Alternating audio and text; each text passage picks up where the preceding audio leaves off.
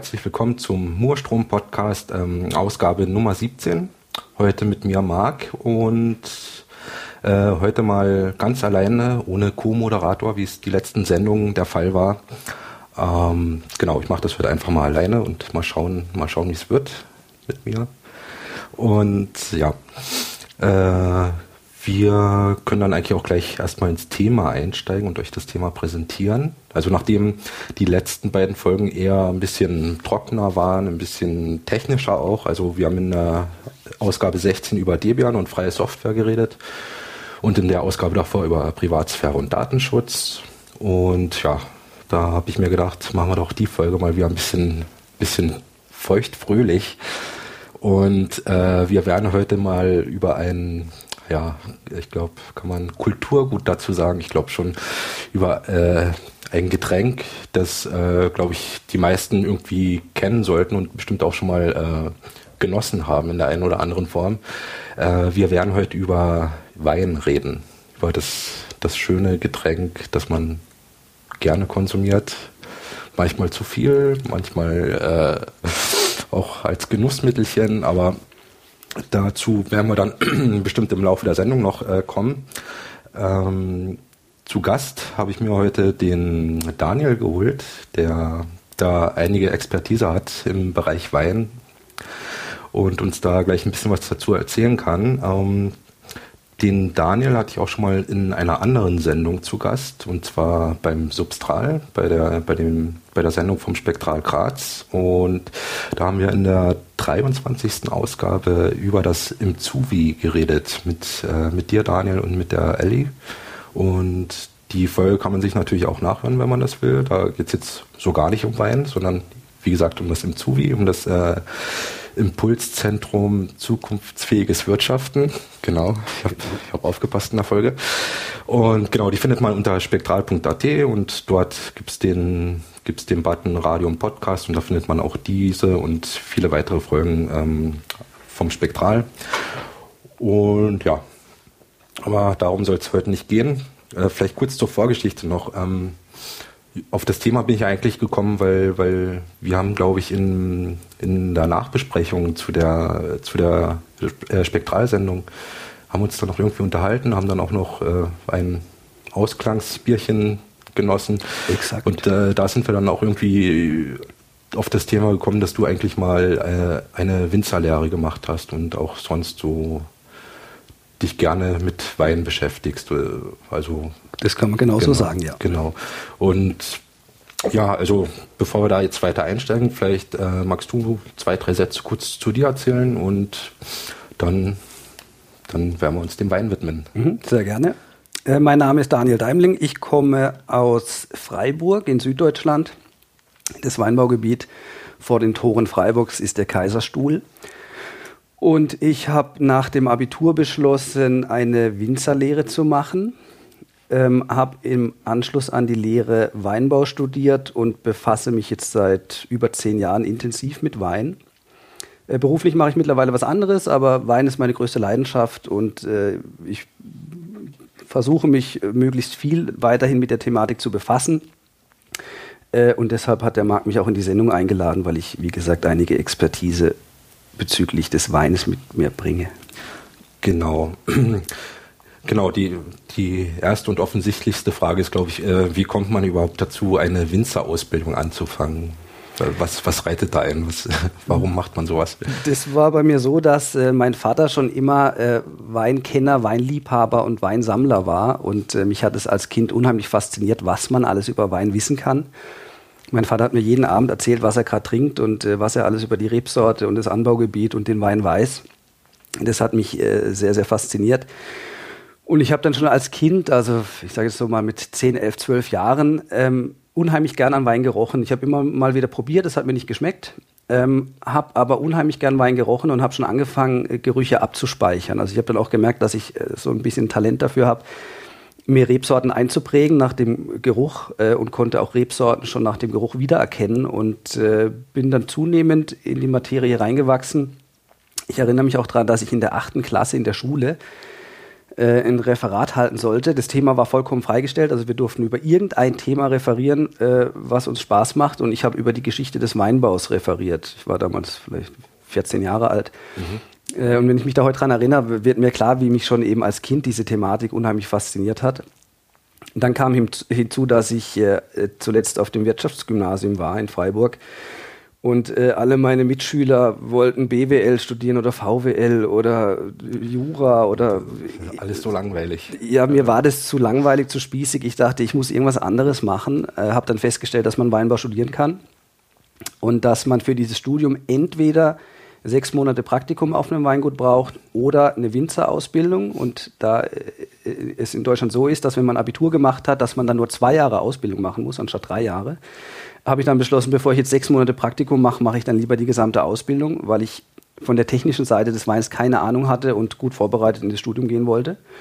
Und deshalb habe ich mich dann dafür entschieden, anstatt des Praktikums äh, eine Winzerausbildung zu machen. Und das war extrem hilfreich, äh, weil das Studium sonst äh, sehr, sehr theoretisch gewesen wäre und der Bezug eben zur Praxis gefehlt hätte. Mhm. Okay, das heißt, du hast erstmal die zwei Jahre Winzerausbildung gemacht, äh, auch in Freiburg, nehme ich an? Nein, äh, es wäre zwar naheliegend gewesen, das äh, in Freiburg zu machen, weil es dort eine, auch eine, ein renommiertes Weinbaugebiet gibt, eben den Kaiserstuhl. Es ist aber so, dass die Weine vom Kaiserstuhl international keine Bedeutung haben, weil hauptsächlich Rotwein angebaut wird am Kaiserstuhl aufgrund des südlichen Klimas.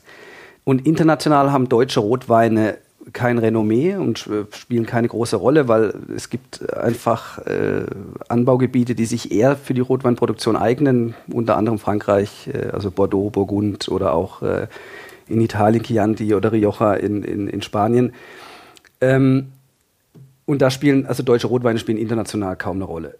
Was aber international eine Rolle spielt, sind deutsche Rieslinge, weil Riesling hauptsächlich in Deutschland angebaut wird, weil Deutschland auch die klimatischen Voraussetzungen für Riesling hat. Riesling braucht ein nördliches Klima. Äh, und die großen Riesling-Anbaugebiete in Deutschland sind unter anderem Rheingau, Mosel und Nahe. Und die Weine haben international eben Bedeutung. Also die werden in England getrunken, die werden in Frankreich getrunken, die werden in, in den USA getrunken.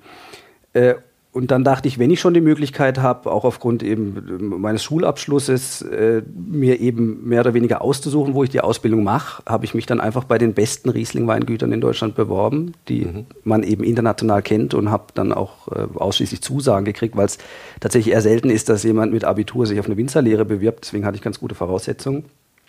Zudem kommt auch, dass es im Bereich Weinbau mehr Lehrstellen gibt als Bewerber. Also man hat einfach gute Chancen, dann auch auf einem wirklich guten Weingut zu landen. Und deshalb habe ich äh, die Lehre nicht am Kaiserstuhl gemacht, sondern in zwei nördlichen äh, Anbaugebieten.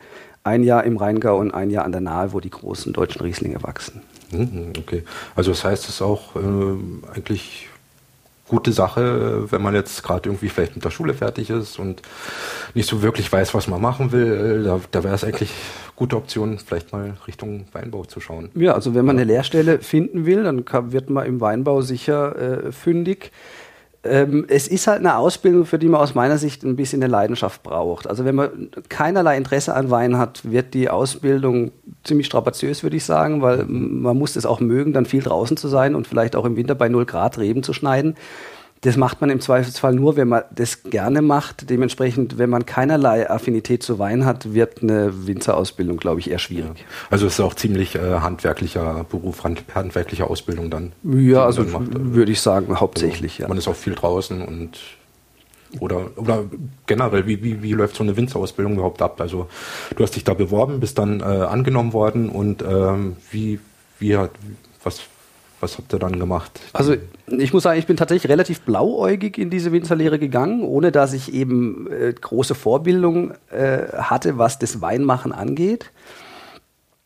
Ähm, man kann sagen, dass es eigentlich drei Schwerpunkte in der Winzerausbildung gibt. Es gibt den, den Außenbetrieb, das heißt äh, Arbeiten am Rebstock, Rebschnitt, äh, Bodenbearbeitung, Pflanzenschutz, Laubschnitt, also alles, was um die Rebe und den Boden gemacht werden muss.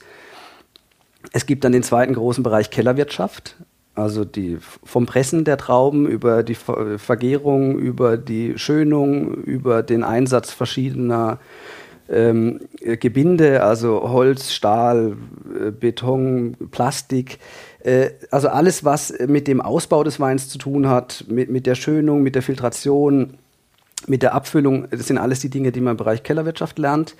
Und äh, der dritte Teil äh, ist tatsächlich Landmaschinen. Also man sollte wissen, wie ein Traktor funktioniert. Man sollte wissen, wie, wie die Anbaugeräte funktionieren. Also grober Mulcher, alles, was man braucht für die Bodenbearbeitung. Man sollte mit diesen technischen Geräten umgehen können. Und das sind so die drei großen Bereiche. Also Außenbetrieb, Rebbearbeitung, Bodenbearbeitung, Kellerwirtschaft und dann eben die, die, der Bereich äh, Landmaschinen. Du kommst jetzt da hinten zu dem Weingut. Äh, mhm. Bist du dann eigentlich auch die ganze Zeit dann da vor Ort oder mhm. bist du dann immer hin und her gependelt zwischen? Es ist bei Weingütern üblich, äh, dass die, die Auszubildenden äh, in, in, in Wohnungen von dem Weingut mhm. wohnen, weil äh, häufig ist es so, dass Weingüter halt in sehr ländlichen Gebieten sind in kleinen Orten mit ein paar hundert Einwohnern, wo es dann schwierig auch ist, eine Wohnung zu finden. Und häufig sind es dann eben auch äh, ist es so, dass man relativ weit weg ist von zu Hause und äh, dann am Wochenende pendelt und unter der Woche auf dem Weingut wohnt. So war das bei mir auch. Ja.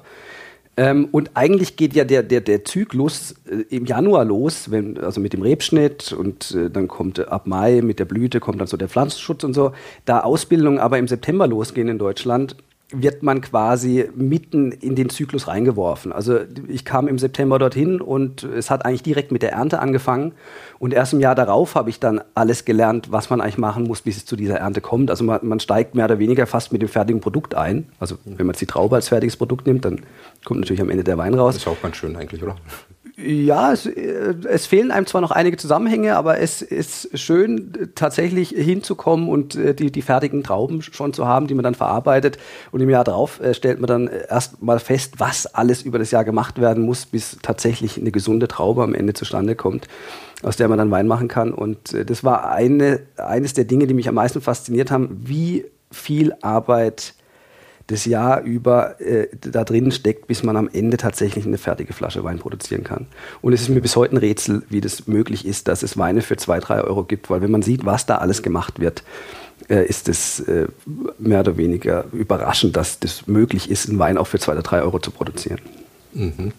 Okay, was wird da gemacht? Also du hast gesagt, äh, der Zyklus, äh, Zyklus beginnt im äh, Januar. Mhm. Und wie fängt es an? Was sind so die ersten Schritte? Das erste, was man macht, äh, ist, dass äh, so ab Januar üblicherweise, man kann theoretisch auch im Dezember schon anfangen, aber üblicherweise wird so ab Januar äh, der Rebschnitt gemacht. Das heißt, Reben müssen jedes Jahr zurückgeschnitten werden, weil sonst der Ertrag viel zu hoch werden würde.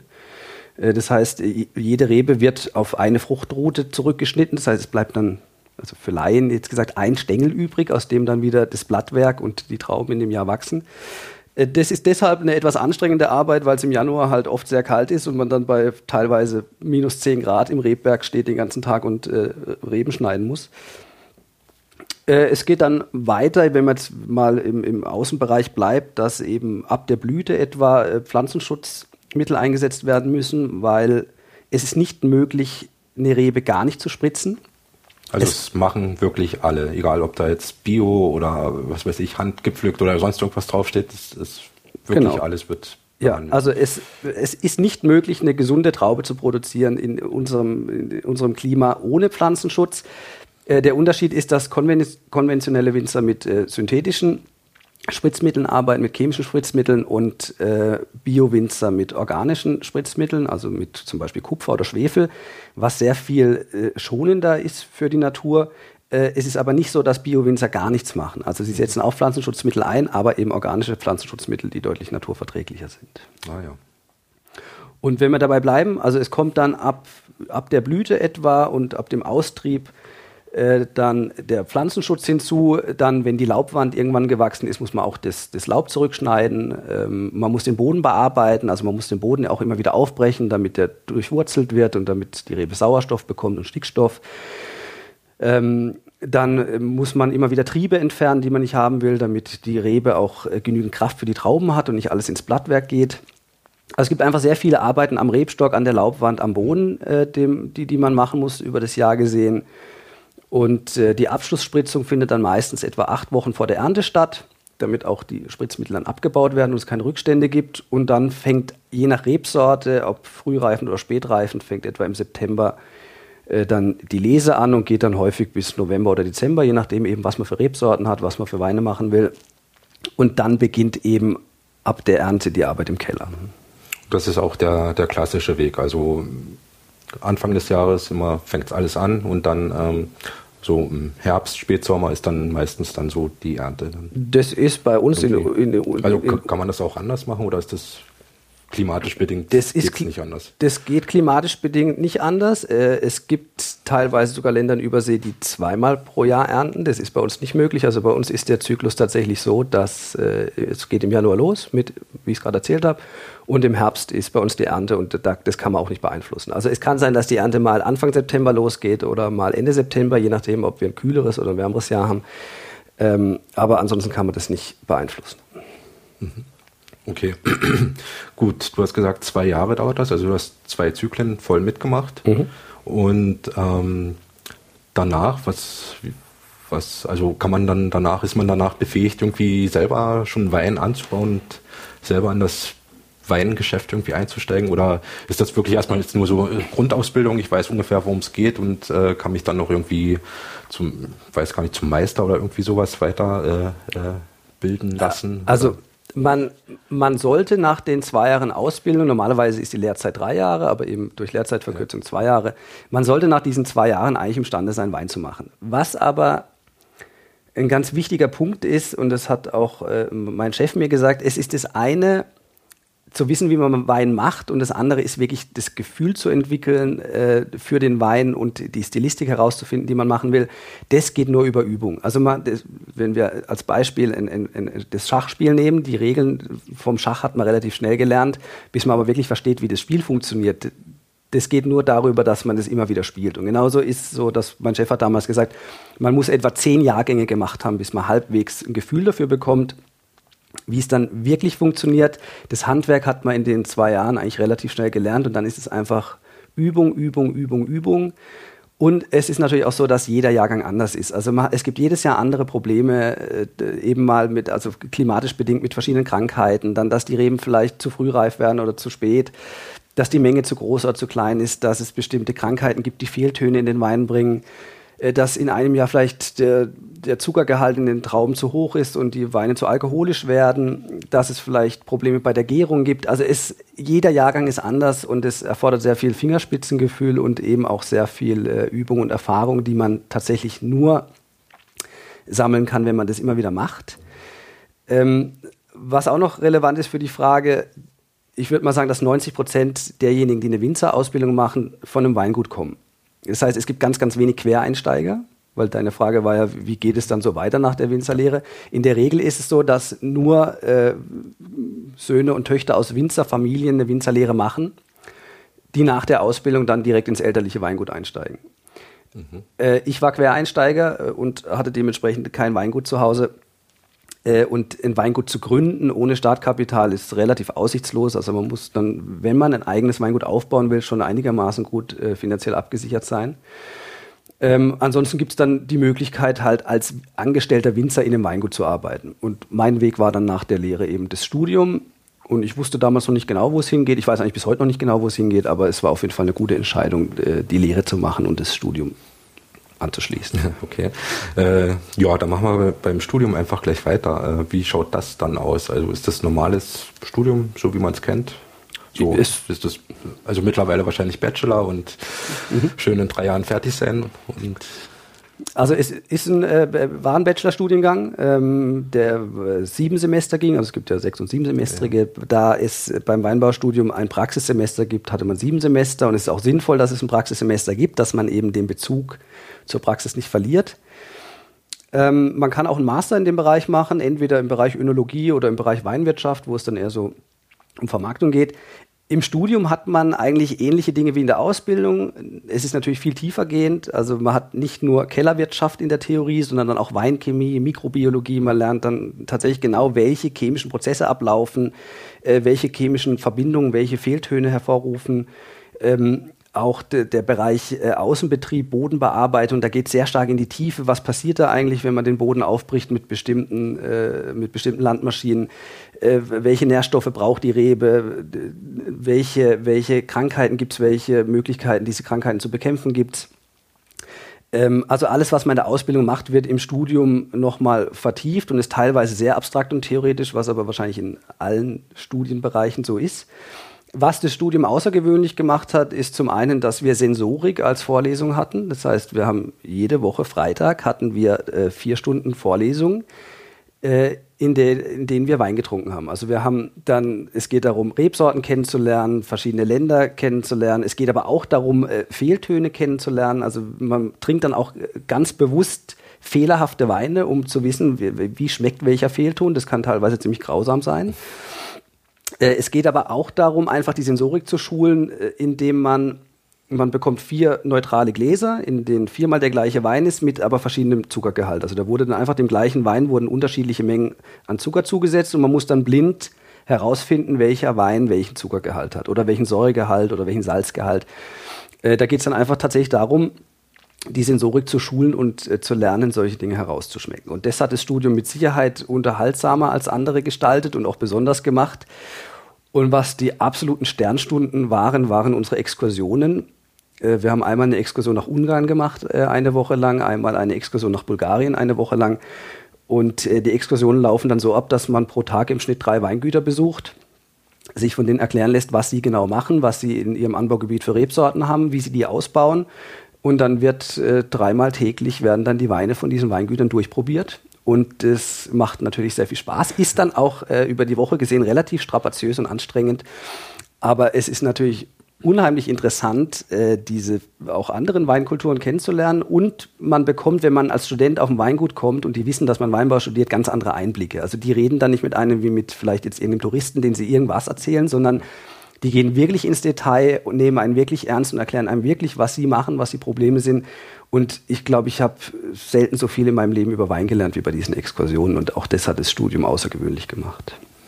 Das ist ja dann wahrscheinlich auch für, für die Leute, die man dann da besucht und die Weine verkostet und mit denen redet, ist dann für die wahrscheinlich auch äh, mal ein bisschen Abwechslung, dass man da mal ein bisschen auch fachsimpeln kann und äh, sich ein bisschen intensiver austauschen kann, kann zu dem ganzen Thema. Also ich bin mir sicher, dass auch eben die Winzer, die wir besucht haben, auch äh, durch uns äh, viel über Wein gelernt haben oder einiges über Wein gelernt haben, weil wir, natürlich dann auch darüber gesprochen haben, was bei uns der Unterschied ist in Deutschland äh, was bei uns vielleicht die Probleme sind, äh, klimatisch gesehen oder auch mit, mit Krankheiten. Und dass man auch einfach darüber spricht, wie bei uns der Wein ausgebaut äh, wird. Also ich glaube schon, dass das für beide Seiten interessant war. Und es war natürlich jetzt nicht so, natürlich äh, war es auch manchmal etwas äh, dann locker beschwingter, wenn wir das dritte Weingut besucht haben.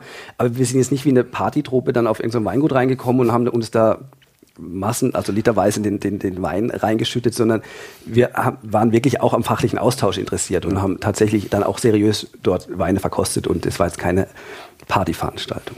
Und man kann da wahrscheinlich auch sehr schnell die Touristen von den äh, Studenten dann unterscheiden. Da bin ich mir relativ ja. sicher, weil allein schon dadurch, dass man sich ernsthaft mit der Materie befasst und der Winzer merkt, das sind jetzt Menschen, die wollen jetzt nicht einfach nur was, irgendwas trinken, sondern ja.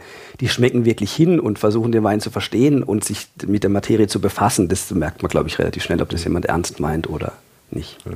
Die, die Sensorik-Vorlesung, die du angesprochen hast, die, das war dann wahrscheinlich auch kein Besäufnis, dass dann jeden Freitag alle Studenten dann irgendwie den Ausgang vom Hörsaal nicht mehr gefunden haben, oder? Das kommt ein bisschen drauf an, wie man das handhabt. Also äh, es ist ja so, dass äh, das sieht man auch, wenn man auf großen Weinmessen ist oder auf Verkostungen, wo sehr viele äh, Weine verkostet werden, gibt es immer sogenannte Spucknäpfe äh, in die man eben dann den Wein ausleeren kann, wenn man eben nur einen Schluck aus dem Glas nimmt oder tatsächlich auch wegspuckt. Äh, man kann auch lernen, Wein gut zu schmecken, ähm, wenn man den Wein in den Mund nimmt und danach wegspuckt, dann bleibt trotzdem ein bisschen was im Mund. Äh, und das muss man auch ein bisschen lernen, dann den Wein trotzdem zu erfassen, auch wenn man ihn wegspuckt. Äh, und das ist natürlich sinnvoll, wenn man jetzt mal 20, 30, 40 Weine hintereinander probiert. Wenn man von jedem auch nur einen Schluck trinkt, ist man hinterher natürlich betrunken. dementsprechend, wenn man weiß, dass man viele Weine verkostet, dann spuckt man die weg. Äh, und wie gesagt, man muss es ein bisschen lernen, den Wein dann trotzdem äh, wirklich zu schmecken, weil am Anfang ist man nur damit beschäftigt, spuckt man jetzt auch wirklich dann in den Napf und geht auch nichts nebendran. Also es braucht tatsächlich auch ein bisschen Übung, dass man äh, das kann. Wenn man das ein paar Mal gemacht hat, ist das kein Problem. Dementsprechend sind wir nicht aus dem Hörsaal rausgeschwankt, äh, sondern haben äh, meistens versucht, den Wein seriös zu verkosten und was zu lernen über Wein und Sensorik. Ja, sehr schön. Ja, klingt auf jeden Fall nicht uninteressant, die, diesen Ausbildungsweg mal zu probieren. Äh, mir, mir war das auch gar nicht so bewusst, dass man da irgendwie, dass das eigentlich so ganz normaler äh, Ausbildungsweg ist, den man da bestreiten kann. Also ich habe, also man stellt sich dann, dann irgendwie so vor, ja, man, man kennt da vielleicht irgendjemanden, der ein Weingut hat und der nimmt einen dann unter die Fittiche und da wird man dann halt irgendwie ausgebildet. Aber dass es da halt auch so richtige, äh, ganz normal anerkannte äh, Stellen gibt, die das dann, also also ich glaube, dass es sehr gut ist, dass, die, dass es diese Ausbildung gibt, äh, weil man natürlich auch sehr, sehr, sehr, sehr viel falsch machen kann beim Wein. Und äh, es ist ein Genussmittel, was tatsächlich auch ein Genuss sein sollte. Und äh, da ist es dann sinnvoll, dass es wirklich einen gut strukturierten Ausbildungsberuf äh, gibt. Und ähm, ich muss auch sagen, dass die duale Ausbildung in Deutschland sehr gut ist. Also man hat äh, Je nach Anbaugebiet ist es ein bisschen unterschiedlich gestaltet. Dort, wo ich war, war es so, dass wir immer 14 Tage auf dem Weingut waren und dann eine Blockwoche äh, Berufsschule hatten, wo das, was man eben in der Praxis lernt, dann auch theoretisch äh, fundiert wird. Äh, und die Ausbildung ist schon sehr, sehr gut. Also die ist sehr gut strukturiert, die ist über Jahre hinweg gewachsen und ich halte es für sehr sinnvoll, dass es diese Ausbildung gibt. Äh, das häufigste Phänomen, äh, wenn ich jemandem erzähle, dass ich eine Winzerlehre gemacht habe, ist tatsächlich, ach was, das kann man machen. Also ja. so wie du es gerade gesagt hast, es ist tatsächlich für viele, also es ist vielen nicht bewusst, dass es das gibt. Ähm, die, was immer auch die direkte Reaktion ist, ach toll, dass du das gemacht hast.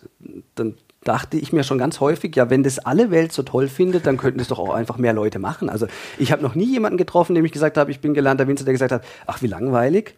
Sondern es ist immer die Reaktion, ach toll, das hätte ich auch gern gemacht oder, oder keine Ahnung, schön, dass, dass jemand sowas macht. Dann, ich dachte dann schon häufig, ja, ähm, dann macht es doch einfach selber. Ja, klingt auf jeden Fall gut. Äh, also das heißt, du hast die zwei Jahre äh, normale Ausbildung gemacht und dann nochmal äh, sieben Semester, also dreieinhalb Jahre äh, an der Uni verbracht. Genau. Also insgesamt fünfeinhalb Jahre und ähm, dann warst du quasi, also, also man kann dich jetzt Weinexperte nennen. Ja, also äh, nach den fünfeinhalb Jahren äh, kann ich mich jetzt entweder Önologe nennen oder Weinexperte. Es ist so, dass aus meiner Sicht, man kann eine Winzerlehre machen und man kann Weinbau studieren, ohne dass man danach tatsächlich Ahnung von Wein hat. Es muss hinzukommen, dass man wirklich eine Affinität zu Wein hat, dass man eine Leidenschaft für Wein hat und dass man sich unheimlich intensiv mit der Materie auseinandersetzt. Und das klingt beim Wein jetzt immer ein bisschen amüsant, wenn, wenn, jemand sagt, damit muss man sich intensiv auseinandersetzen, weil viele assoziieren dann damit, ja, man muss halt ständig sich betrinken. Man kann diese ganze Theorie und auch die Praxis gelernt haben, ohne dass man das, das Produkt will ich nicht sagen, sondern das Kulturgut Wein versteht. Wenn man das Kulturgut Wein verstehen will, was für mich ein Kunstwerk ist, äh, dann geht es nur darüber, dass man sich jahrelang intensiv mit Wein auseinandersetzt. Mit Anbaugebieten, mit Rebsorten, mit äh, Herstellungsverfahren und natürlich auch immer wieder Wein bewusst trinken. Und es ist vollkommen äh, irrelevant, ob ich jetzt einen Wein für 1,50 Euro trinke, die Flasche, oder für 50 Euro die Flasche ich trinke jeden Wein bewusst. Also selbst wenn ich jetzt zu einem Freund komme, der nicht so eine Affinität zu Wein hat und macht dann halt einen 2-Euro-Wein auf, dann trinke ich den genauso bewusst, wie wenn ich eine 50-Euro-Flasche trinke. Das ist natürlich nicht der gleiche Genuss, aber ich lerne auch, wenn ich einen ganz einfachen Wein trinke, immer was über Wein. Und das Einzige, was man eben machen muss, ist immer wieder sich ganz bewusst diesem Kulturgut zu widmen, auf den Wein zugehen, versuchen, den Wein zu verstehen, auch tatsächlich ein bisschen hinzuhören und zu versuchen, den Wein in seiner Komplexität zu erfassen. Und wenn man das macht, erschließt sich einem eine riesengroße Welt. Und was ich direkt noch dazu sagen möchte, ist, ich höre ganz, ganz, ganz häufig den Satz äh, von Leuten, die mitkriegen, dass ich mich mit Wein befasse, die, die dann schon so ein bisschen sich fast schämen und sagen, ja, ich kann nur sagen, der Wein schmeckt mir oder nicht. Und da sage ja. ich immer dazu, ja, aber um was anderes geht es gar nicht. Es geht nur darum, dass man sich wirklich mit Wein, also dass man ihn bewusst trinkt und zumindest ihm sagen kann, schmeckt mir oder nicht, weil es gäbe ja auch die Alternative, dass man ihn einfach nur trinkt aber allein schon das, dass man sagen kann, der Wein schmeckt mir und der nicht, ist eigentlich genau das, worum es geht. Und dieses Bewusstsein oder auch dieses sich drauf einlassen, ist, glaube ich, der Schlüssel dazu, dass man Wein versteht. Also es ist im Prinzip, kann man sagen, es ist so wie äh, dem einen schmecken halt Pistazien zum Beispiel und dem, dem anderen nicht. Also es ist halt auch so komplette Geschmacksfrage. Also da geht es jetzt auch nicht um äh, der Wein ist jetzt handwerklich super gemacht und äh, sieht gut aus und so, also das vielleicht auch mit, aber äh, die, die, die, der größere Punkt ist halt wirklich die, die Geschmacksfrage und das ist ja bei jedem irgendwie ein bisschen anders dann. Also Ich würde jetzt nicht das Beispiel Pistazien wählen, sondern ich würde mal ganz einfach, ich würde das Beispiel Musik wählen. Es gibt okay. gute Macht, äh, gut gemachte Popmusik, also handwerklich gut gemacht, ja. gutes Songwriting und die, die, die Musiker verstehen, also beherrschen ihre Instrumente. Es gibt guten Heavy Metal, es gibt natürlich gute klassische Musik äh, und es gibt in allen Bereichen schlecht gemachte Musik. Es kann aber sein, dass ich, also wenn ich Popmusik nicht mag, dann kann das extrem gut gemachter Pop sein, aber ich kann damit nichts anfangen. Und ich würde eher dieses Beispiel mhm. wählen. Es gibt Rebsorten, auch bei mir, die ich nicht unbedingt mag. Dazu gehört Sauvignon Blanc, der hat, der, der, hat zwar unterschiedliche Stilistiken, aber Sauvignon Blanc ist eine Rebsorte, die hat immer einen Ton, den mag ich nicht. Ich kann dann sagen, das ist ein gut gemachter Sauvignon Blanc, weil auch das lernt man zu schmecken, ob das ein Wein ist, der sauber handwerklich gut gemacht ist oder nicht. Äh, ich kann also sagen, das ist ein gut gemachter Sauvignon Blanc, aber es wird für mich niemals ein großer Genuss sein, einen Sauvignon Blanc zu trinken, weil die Rebsorte was hat, was mir nicht gefällt. Und dementsprechend, man kann, wie auch im Bereich Musik oder Malerei oder was auch immer, und deshalb ist für mich Wein ein Kunstwerk, es gibt gut und schlecht gemachten Wein und dann bleibt danach natürlich die Geschmacksfrage, mag ich die Rebsorte, mag ich diese Art von Wein, bin ich eher Rotwein, Weißweintrinker, Rosé oder was auch immer. Äh, und deshalb finde ich, dass eben der, der Musikvergleich macht es vielleicht etwas verständlicher. Ja, ist, ist gut, ist gut der Vergleich, ja. Ähm, was hast du dann gemacht nach der Ausbildung, nachdem du den Wein in allen seinen Facetten kennengelernt hast? Ich habe dann beschlossen, ähm, nach dem Studium, dass ich erstmal beruflich nichts mehr mit Wein machen will. Was damit zusammenhing, dass ich äh, festgestellt habe während der Ausbildung und des Studiums, dass Wein nicht nur so romantisch ist, wie ich mir das vorgestellt habe, sondern dass es auch knallhart um Vermarktung geht. Und mir hat dieses Studium, in dem es dann auch eben es darum ging, und wie, wie verkaufen wir unseren Wein und wo, und also im Supermarkt und in der Weinhandlung und welchen Winzer können wir vielleicht vom Markt verdrängen und also all diese Dinge, auch wenn man auf Weinmessen ist, wie viel da nur tatsächlich um, um, um Vermarktung und ja tatsächlich um, um Geld äh, geht, hat mir die, die Romantik ein bisschen genommen und ich wollte eine Zeit lang mit dieser Branche beruflich nichts mehr zu tun haben, weil es mir meine Leidenschaft ein bisschen verdorben hat. Also ist dann wahrscheinlich wie bei jedem anderen Produkt, was man so verkauft, äh, geht es halt ähm, am Ende des Tages halt auch darum, äh, irgendwie, dass die Zahlen stimmen. Und das auch. Und ich meine, ich habe natürlich, verstehe ich vollkommen, dass jeder äh, Winzer muss natürlich finanziell überlegen. Aber es gibt da auch ein hartes Konkurrenzgeschäft, habe ich das jetzt richtig rausgehört. Es ist unter Winzern sehr, sehr ausgeprägt, dass jeder gegen jeden kämpft. Also das stimmt nicht für alle Anbaugebiete. Und äh, ich kann es jetzt eigentlich hauptsächlich für Deutschland sagen, wo ich mich eben jahrelang in diesen Strukturen bewegt habe. Es gibt einen unheimlich hohen äh, Konkurrenzdruck, es gibt einen unheimlich hohen Verdrängungswettbewerb äh, es gibt viele Winzer, die gegeneinander arbeiten und nicht zusammenarbeiten. Und äh, das ist, glaube ich, auf diesem Markt sehr ausgeprägt. Was hinzukommt, und das soll jetzt nicht zu böse klingen, aber es gibt im Weinbereich auch unheimlich viele aufgesetzte Hochstapler, die über Wein sprechen und keine Ahnung haben, die sehr affektiert sind, die, wenn man mal auf Weinmessen ist und dort bestimmte Charaktere trifft. Es gibt ganz unangenehme Menschen in der Weinbranche, die sich, die sich sehr aufspielen. Und auch das ist in diesem Bereich sehr ausgeprägt und äh, ein Problem ist, was wahrscheinlich bei allen Kunstwerken so ist. Es gibt auch immer wieder Shootingstars im Bereich Malerei oder so, die ihre Bilder für eine Million verkaufen und eigentlich nur aus Marketing bestehen. Also die nicht wirklich große Künstler sind, sondern sich gut zu vermarkten wissen. Die gibt es im Weinbereich leider auch. Es gibt Winzer, die absolut angesagt sind und hohe Preise erzielen, deren Weine kein Geheimnis haben. Es gibt auf der anderen Seite Winzer, die unheimlich filigrane, facettenreiche, tiefgehende Weine machen, sie aber nicht verkaufen, weil sie es nicht schaffen, sich äh, zu vermarkten. Und es gab eben ganz viele Dinge in der Branche, die mich gestört haben, äh, wo ich dann das Gefühl hatte, wenn ich noch länger mich jetzt in diesen Strukturen bewege, dann verdirbt mir das eben meine Leidenschaft.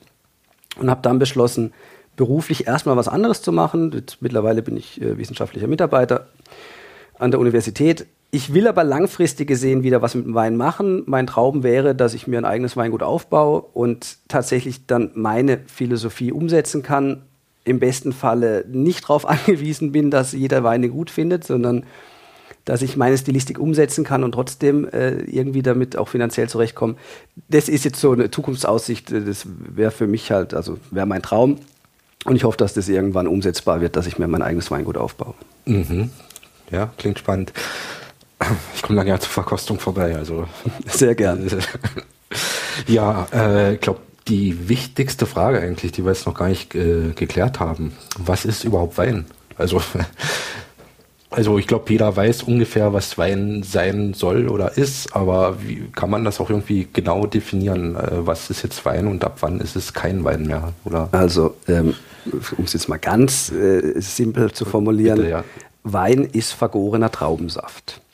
Okay. Also Trauben haben einen hohen Zuckergehalt und äh, vielleicht hat sich schon mal jemand, der ein oder andere, die Frage gestellt, warum macht man eigentlich gerade aus äh, Trauben Wein? Also man könnte, es gibt ja auch sowas wie Himbeerwein und Erdbeerwein, aber warum ist eigentlich äh, der, der, Wein, von dem wir jetzt sprechen, aus Trauben, das liegt daran, dass es kaum eine Frucht gibt, die äh, so viel Zucker sammelt wie Trauben. Deshalb hat man angefangen, aus Trauben Wein zu machen, weil der Zucker zu Alkohol vergärt und man dann eben einen gewissen Alkoholgehalt hat. Je mehr Zucker eine Traube hat, desto höher ist am Ende der Alkohol, wenn man den Zucker komplett vergärt, wobei man die Gärung auch stoppen kann, aber da würden wir sehr, sehr tief in die Materie einsteigen. Äh, und man hat angefangen, aus Trauben Wein zu machen, weil Trauben eben einen sehr hohen Zuckergehalt haben. Und man kann die Qualität von Wein, also weil die Frage nach Wein schließt für mich direkt die, Qualität, die, die Frage nach der Qualität mit ein. Man kann die Qualität von Wein mit 100.000 Dingen beeinflussen. Das fängt theoretisch schon damit an, wie viele Rebstöcke pflanze ich auf einen Hektar. Wenn ich viele Rebstöcke pflanze, dann habe ich natürlich einen höheren Ertrag, aber der, der, der Boden hat nur einen bestimmten Nährstoffgehalt, der wird dann halt auf mehr Reben verteilt, auf mehr Trauben verteilt. Das heißt, man hat zwar einen höheren Ertrag, aber der Extrakt, also die Aromenvielfalt in der Traube ist dann geringer. Das heißt, man, man kann schon die allererste Qualitätsentscheidung, die man trifft, ist, wie viele Rebstöcke setze ich eigentlich auf einen Hektar. Äh, dann geht es um die Frage, welche Rebe, welche Rebsorte setze ich, welchen Klon nehme ich, weil es gibt auch wiederum von jeder Rebsorte Dutzende äh, verschiedene Klone. Die, ein Klon ist starkwüchsiger, der andere ist schwachwüchsiger. Also auch da kann man dann wieder den äh, die, die, Qualität und den Ertrag äh, beeinflussen. Dann geht es darum, wie bearbeite ich den Boden? Arbeite ich eben konventionell oder organisch? Das ist natürlich auch immer eine Philosophiefrage. Dann, wie viel Liter ernte ich dann tatsächlich am Ende aufs Hektar? Äh, dann, wenn man die äh, Trauben geerntet hat, mit wie viel Druck presse ich? Auch da ist es wieder so, wenn man schonend presst, hat man zwar eine höhere Qualität, also jetzt so als Faustregel, aber man hat wiederum weniger Ausbeute. Dann ist die Frage, setze ich Reinzuchthäfen ein oder mache ich die sogenannte Spontanvergärung, also mit den Hefen, die im Weinberg natürlich vorkommen. Auch das verändert die Weinstilistik. Ähm, vergehre ich temperaturgesteuert. Wenn man mit niedrigen Temperaturen vergärt, gärt der Wein länger und es entstehen andere, andere Aromen, als wenn man das nicht temperaturgesteuert macht. Äh, wie oft filtriere ich den Wein? Setze ich Schönungsmittel ein oder nicht? Schwefel ich den Wein oder nicht? All diese Dinge beeinflussen die Weinqualität. Natürlich auch der, die Frage, ob ich Holzfässer einsetze, für die Lagerung des Weins im Keller oder Stahltanks oder eben Beton, was auch was früher relativ gängig war, mittlerweile weniger bei uns. Und man hat 100.000 Möglichkeiten, das Produkt Wein oder das Kulturgut Wein zu beeinflussen. Äh, und das ist auch das, was Wein ausmacht. Also Wein ist eigentlich vergorener Traubensaft, aber am Ende steht ein Kunstwerk, je nachdem, wie man mit diesem vergorenen Traubensaft umgegangen ist. Also wenn es da so viele äh, Stellschrauben gibt, an die man drehen kann und und muss und soll, ist wahrscheinlich auch, ist jetzt, da kommt, also da versteht man dann wahrscheinlich auch schon besser, warum, warum man teilweise auch nach Jahrgängen geht, warum das auch äh, so ein entscheidender Faktor ist, aus welchem Jahrgang ist jetzt der Wein, aus welchem Gebiet. Da, also da macht das jetzt irgendwie mehr Sinn. Das, das Schöne am Wein ist, dass er jedes Jahr anders schmeckt, dass es genau. eben jedes Jahr, also für den Winzer ist es teilweise eben eine riesen Herausforderung und es gibt große Probleme. Äh, für den äh, Weintrinker ist es am Ende das Schöne, dass man von den Problemen der Winzer meistens nicht, nichts mitbekommt, sondern einfach merkt, der Wein schmeckt jedes Jahr anders, der Wein spiegelt den Boden wieder, das Terroir, den Jahrgang.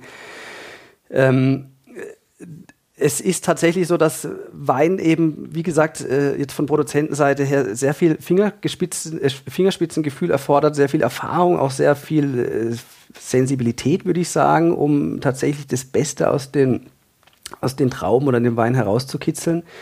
Und ja, es ist das Schöne am Wein, dass er eben nicht jedes Jahr gleich schmeckt, sondern dass er sehr stark, stark abhängig ist vom Klima, von dem Wetter in dem Jahr, auch von, von den, von den, vom Boden, von den äh, Krankheiten, die es in dem Jahr gab, also gegen die man sich irgendwie äh, schützen muss. Auch der Erntezeitpunkt ist jedes Jahr anders, der Alkoholgehalt ist jedes Jahr anders, auch die Säure, die Inhaltsstoffe. Es ist einfach ein hochkomplexes Produkt oder Kulturgut, was jedes Jahr anders ausfällt und es macht auch die Vielfalt des Weines aus. Und das macht dann wahrscheinlich auch den Reiz aus, das wirklich als, als Beruf auszuüben, auch über einen längeren Zeitraum. Also, weil wirklich, es ist kein Jahr dann gleich, sondern es ist immer, kommt immer irgendwas anderes, was man vielleicht davor auch nicht gesehen hat. Also, wenn jetzt, keine Ahnung, wenn die Durchschnittstemperatur jetzt irgendwie zwei Grad äh, weniger hat, dann wird sich das wahrscheinlich auch auf den Wein auswirken letztendlich. Ja, also ja. es ist mit Sicherheit eine große Herausforderung, also auch das Schöne an dem Beruf. Es bringt aber mit Sicherheit auch viele, viele schlaflose Nächte mit sich. Also ich glaube, man braucht ein recht stabiles äh, Nervengerüst als Winzer, vor allem wenn man davon lebt äh, und es jetzt nicht im Nebenerwerb macht. Äh, also äh, ein Freund von mir, der ein Weingut hat, dem wurden vor ein paar Jahren 80 Prozent der Ernte verhagelt. Also der konnte dann gerade noch 20 Prozent ernten von dem, was er normalerweise hat. Was nicht nur ein Problem ist, dass er dann in dem einen Jahr 80 Prozent Ausfall hat, sondern es geht dann los, wenn er eben ein Jahr lang nicht an die Weinhandlung liefert und die dann das Gefühl haben, ach, wir werden jetzt, äh, wir wissen ja, er hat vielleicht 20 Prozent, aber wir kriegen davon nichts, dann werden, wird der Winzer direkt ausgelistet äh, und ihm fehlen äh, im Jahr darauf vielleicht ein Haufen Weinhandlungen oder auch Großhändler, die dann nicht mehr mit ihm zusammenarbeiten wollen, weil sie eben in dem einen Jahr nichts von ihm bekommen haben und dann halt gemerkt haben, gut, wir stehen jetzt nicht an erster Stelle und es gibt halt zig andere Winzer, die uns Wein liefern. Also da geht, das bringt natürlich sehr, sehr viele äh, Probleme mit sich. Wie gesagt, es ist auf der einen Seite Herausforderung, auf der anderen Seite glaube ich, dass es auch sehr, sehr strapaziös ist, diesen Beruf auszuüben. Und ich glaube, man kann das tatsächlich nur machen, wenn man eine sehr große Leidenschaft hat.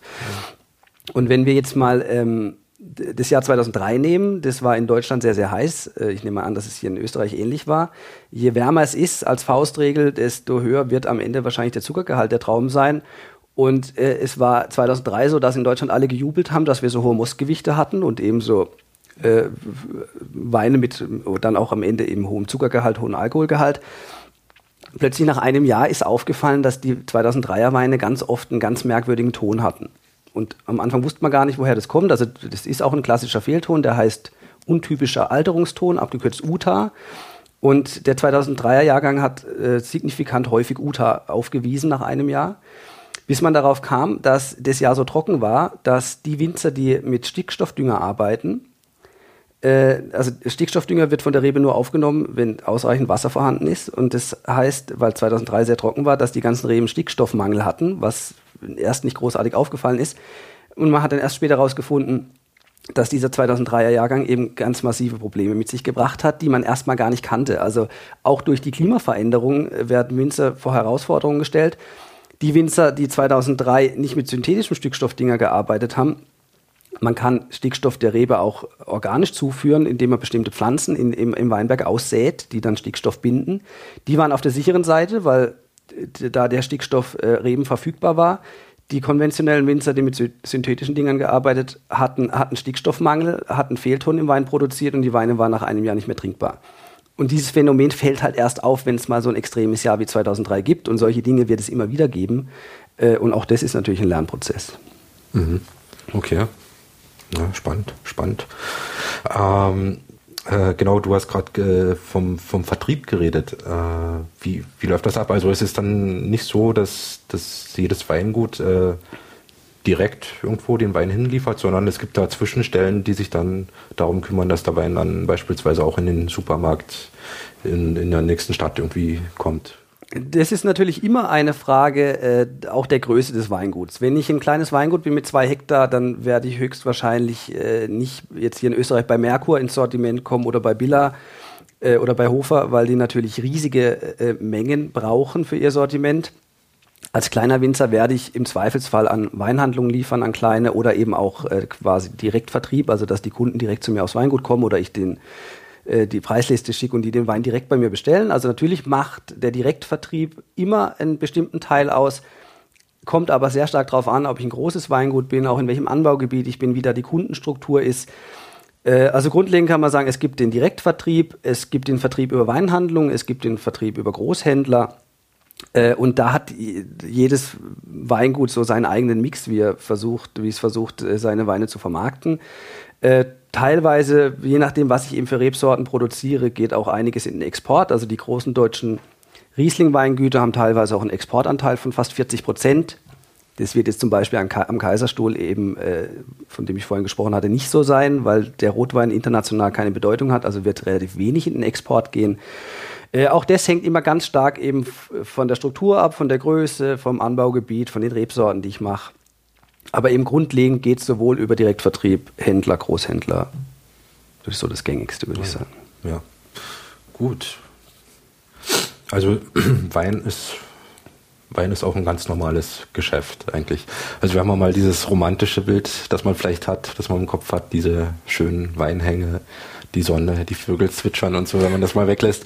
Es ist doch eigentlich ein ganz normales Business dahinter und ähm, ja, man muss halt auch irgendwie irgendwie schauen, dass man da über die Runden kommt und irgendwie sein Zeug los wird. Also es war natürlich wirklich jetzt im Nachhinein gesehen äußerst naiv von mir, dass ich äh, nur diese romantische Seite gesehen habe vor meiner Ausbildung. Natürlich ist Wein ein knallhartes Business. Und nochmal, was damit reinspielt, es gibt viele Bereiche, in denen es Qualitätskriterien gibt, die man messbar machen kann. Also es gibt Produkte, da kann man einfach sagen, das ist das Hochwertigere oder das weniger Hochwertige. Das geht dann um Materialien oder auch um, um die Langlebigkeit, solche Dinge. Es gibt beim Wein relativ wenig messbare Qualitätskriterien. Genauso wie bei eben einem Bild oder Musik. Natürlich kann man sagen, ja, die, die beherrschen ihre Instrumente oder der, der, Pinselstrich ist jetzt besonders handwerklich gut gemacht äh, von, einem, von einem Maler. Dann bleibt aber sehr viel in so einer, in so einer Grauzone, wo man nicht wirklich nachprüfen kann, ist es jetzt ein großartiges Produkt oder nicht, sondern da ist auch sehr viel Interpretation oder auch sehr viel Expertise dann erforderlich, um das zu verstehen. Und ich habe irgendwann mal in einer Weinfachzeitschrift von einem Winzer gelesen, der gesagt hat, man kann eigentlich keine Flasche Wein herstellen, die in den Produktionskosten mehr als 25 Euro kostet. Außer, also es gibt so ein paar äh, Spezialitäten wie Eiswein oder so, da hat man einen sehr geringen Ertrag, das lassen wir mal weg. Aber wenn wir jetzt zum Beispiel einen großen Rotwein nehmen, egal ob man den in Österreich, in Frankreich oder in Deutschland herstellt, man kann, egal was man macht und egal äh, wo man an der Qualitätsschraube dreht, man kann keinen Wein herstellen, der mehr als 25 Euro Produktionskosten hat. Jetzt gibt es aber Weine, die kosten halt 1000 Euro die Flasche. Ja.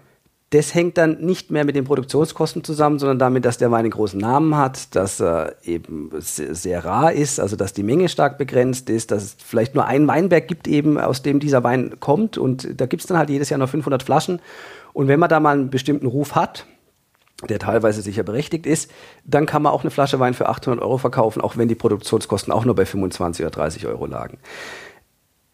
Was das Weinbusiness so ein bisschen speziell macht, ist, es, ist das, dass es Weine gibt, die sind dann tatsächlich wahrscheinlich ihre 50 Euro wert, auch wenn sie nur 25 Euro Produktionskosten hatten, weil der Wein einfach ein Kunstwerk ist oder vielleicht sogar von mir ist auch 100 Euro die Flasche.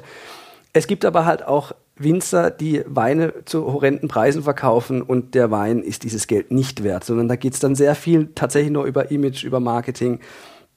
Und das sind die Sachen, die mich dann wirklich als Liebhaber dann eher traurig machen oder auch teilweise aufregen, dass ich denke, wie kann man jetzt so einen Wein zu diesem Preis verkaufen? Und es ist eigentlich ein reines Werbeprodukt und alle Welt fliegt drauf. Es fällt dann meistens nach ein paar Jahren auf, dass er eben die Qualität nicht hält äh, und diese Winzer gehen dann auch oft wieder unter. Äh, und mir ist es halt lieber, einen authentischen Wein zu trinken von einem Winzer, der sich wirklich äh, Mühe gibt, der äh, sich wirklich dem Wein widmet, der wirklich versucht, ein, ein, gutes Produkt herzustellen und dann vielleicht auch ein bisschen weniger Geld damit verdient. Natürlich ist es für jeden Winzer schön, wenn er reich wird mit seinem Produkt oder mit seinem Kulturgut. Ich sage es immer wieder dazu, weil Produkt klingt so nach Schrauben oder was auch immer. Ähm, ja, aber es, aufgrund der fehlenden Qualitätskriterien, die man nachmessen kann, bleibt es dabei, dass es völlig überteuerte Weine gibt und es gibt auf der anderen Seite leider Winzer, die großen Wein produzieren und relativ wenig Geld damit verdienen. Die zu finden ist als Konsument natürlich schön, wenn man das Gefühl hat, da habe ich wirklich ein sehr, sehr gutes Preis-Leistungs-Verhältnis oder bekomme ich für das Geld, was ich habe, einen wirklich tiefgründigen Wein, der ein Geheimnis hat. Für die Winzer ist es natürlich schade, wenn sie einen großen Wein herstellen und das nicht honoriert wird. Aber 25 Euro, das kann man das so, also ich hänge mich da jetzt gerade ein bisschen auf an den 25 Euro, weil mhm. äh, es gibt kleine Winzer, die äh, die jetzt halt nicht so viel Ertrag haben, die, die auch nicht logischerweise dann nicht so viel verkaufen können. Mhm. Äh, aber die, die brauchen ja auch ge gewisse Gerätschaften, die müssen auch gewisse Arbeitsstunden da reinstecken und äh, dann auf der anderen Seite gibt es dann halt diese riesigen Weinbauflächen, mhm. Wo, wo dann auf die Flasche runtergerechnet äh, die Maschinenkosten bei, keine Ahnung, nahe Null liegen, wenn man das runterrechnet. Also ich, ja. ich also, also ja, ich kriege das ja nicht so ganz rein, diese 25 Euro, warum das jetzt für den Kleinen, bei dem Kleinen genauso stimmen soll wie beim großen Massenbetrieb. Ja, also, also das, diese 25 Euro sind ja die absolute Spitze, wo man sagt, also egal, auch wenn man einen ganz, ganz geringen Ertrag auf einen Hektar äh, hat, also sagen wir mal, also ganz extrem, sagen wir mal, man erntet tatsächlich nur 2000 Liter auf einen Hektar, hat man natürlich gerade wenn der von Hand bewirtschaftet wird, also das treibt ja auch die Kosten nach oben, äh, hat man natürlich viel höhere Kosten pro Liter. Also wenn ja. ich 10.000 äh, Liter auf einen Hektar ernte und das mit Maschinen bearbeitet habe, dann ist, wie du gerade gesagt hast, der, der, der, die, die, die sind die Kosten relativ gering. Also, richt, also Richtung Null ist vielleicht ein bisschen übertrieben, ja. aber man hat sehr, sehr geringe Kosten wenn ich nur 2000 Liter ernte und das in Handbearbeitung das ganze Jahr gemacht habe oder Leute dafür bezahlt habe, dass sie das alles äh, von Hand äh, machen, dann habe ich natürlich viel, viel höhere Kosten. Aber selbst wenn ich nur 2000 Liter ernte und selbst wenn ich alles von Hand gemacht habe und selbst wenn ich im Keller, wenn ich schonend presse und wenn ich kleine Holzfässer einsetze, was auch sehr arbeitsintensiv ist, wenn ich alles mache, um die Qualität zu steigern, kann ich trotzdem auf das ist auch wieder nur eine Faustregel, aber kann ich auf äh, maximal etwa 25 Euro Produktionskosten kommen. Die großen Betriebe ja. wiederum, die große Flächen haben, die vielleicht auch Weinberge haben, die flach sind, die man alle maschinell bearbeiten kann, äh, die haben extrem geringe Kosten, was eben dazu führt, dass es tatsächlich möglich ist, eine Flasche Wein im Supermarkt für 2 Euro zu kaufen, wo der Supermarkt verdient, wo der Winzer dran verdient und der hat auch noch Leute bezahlt, die für ihn bearbeitet haben gearbeitet haben. Und in diesen Strukturen ist es dann tatsächlich möglich, für zwei Euro eine Flasche Wein herzustellen. Das geht als kleiner Winzer, der handwerklich arbeitet, natürlich nicht. Ja, ja.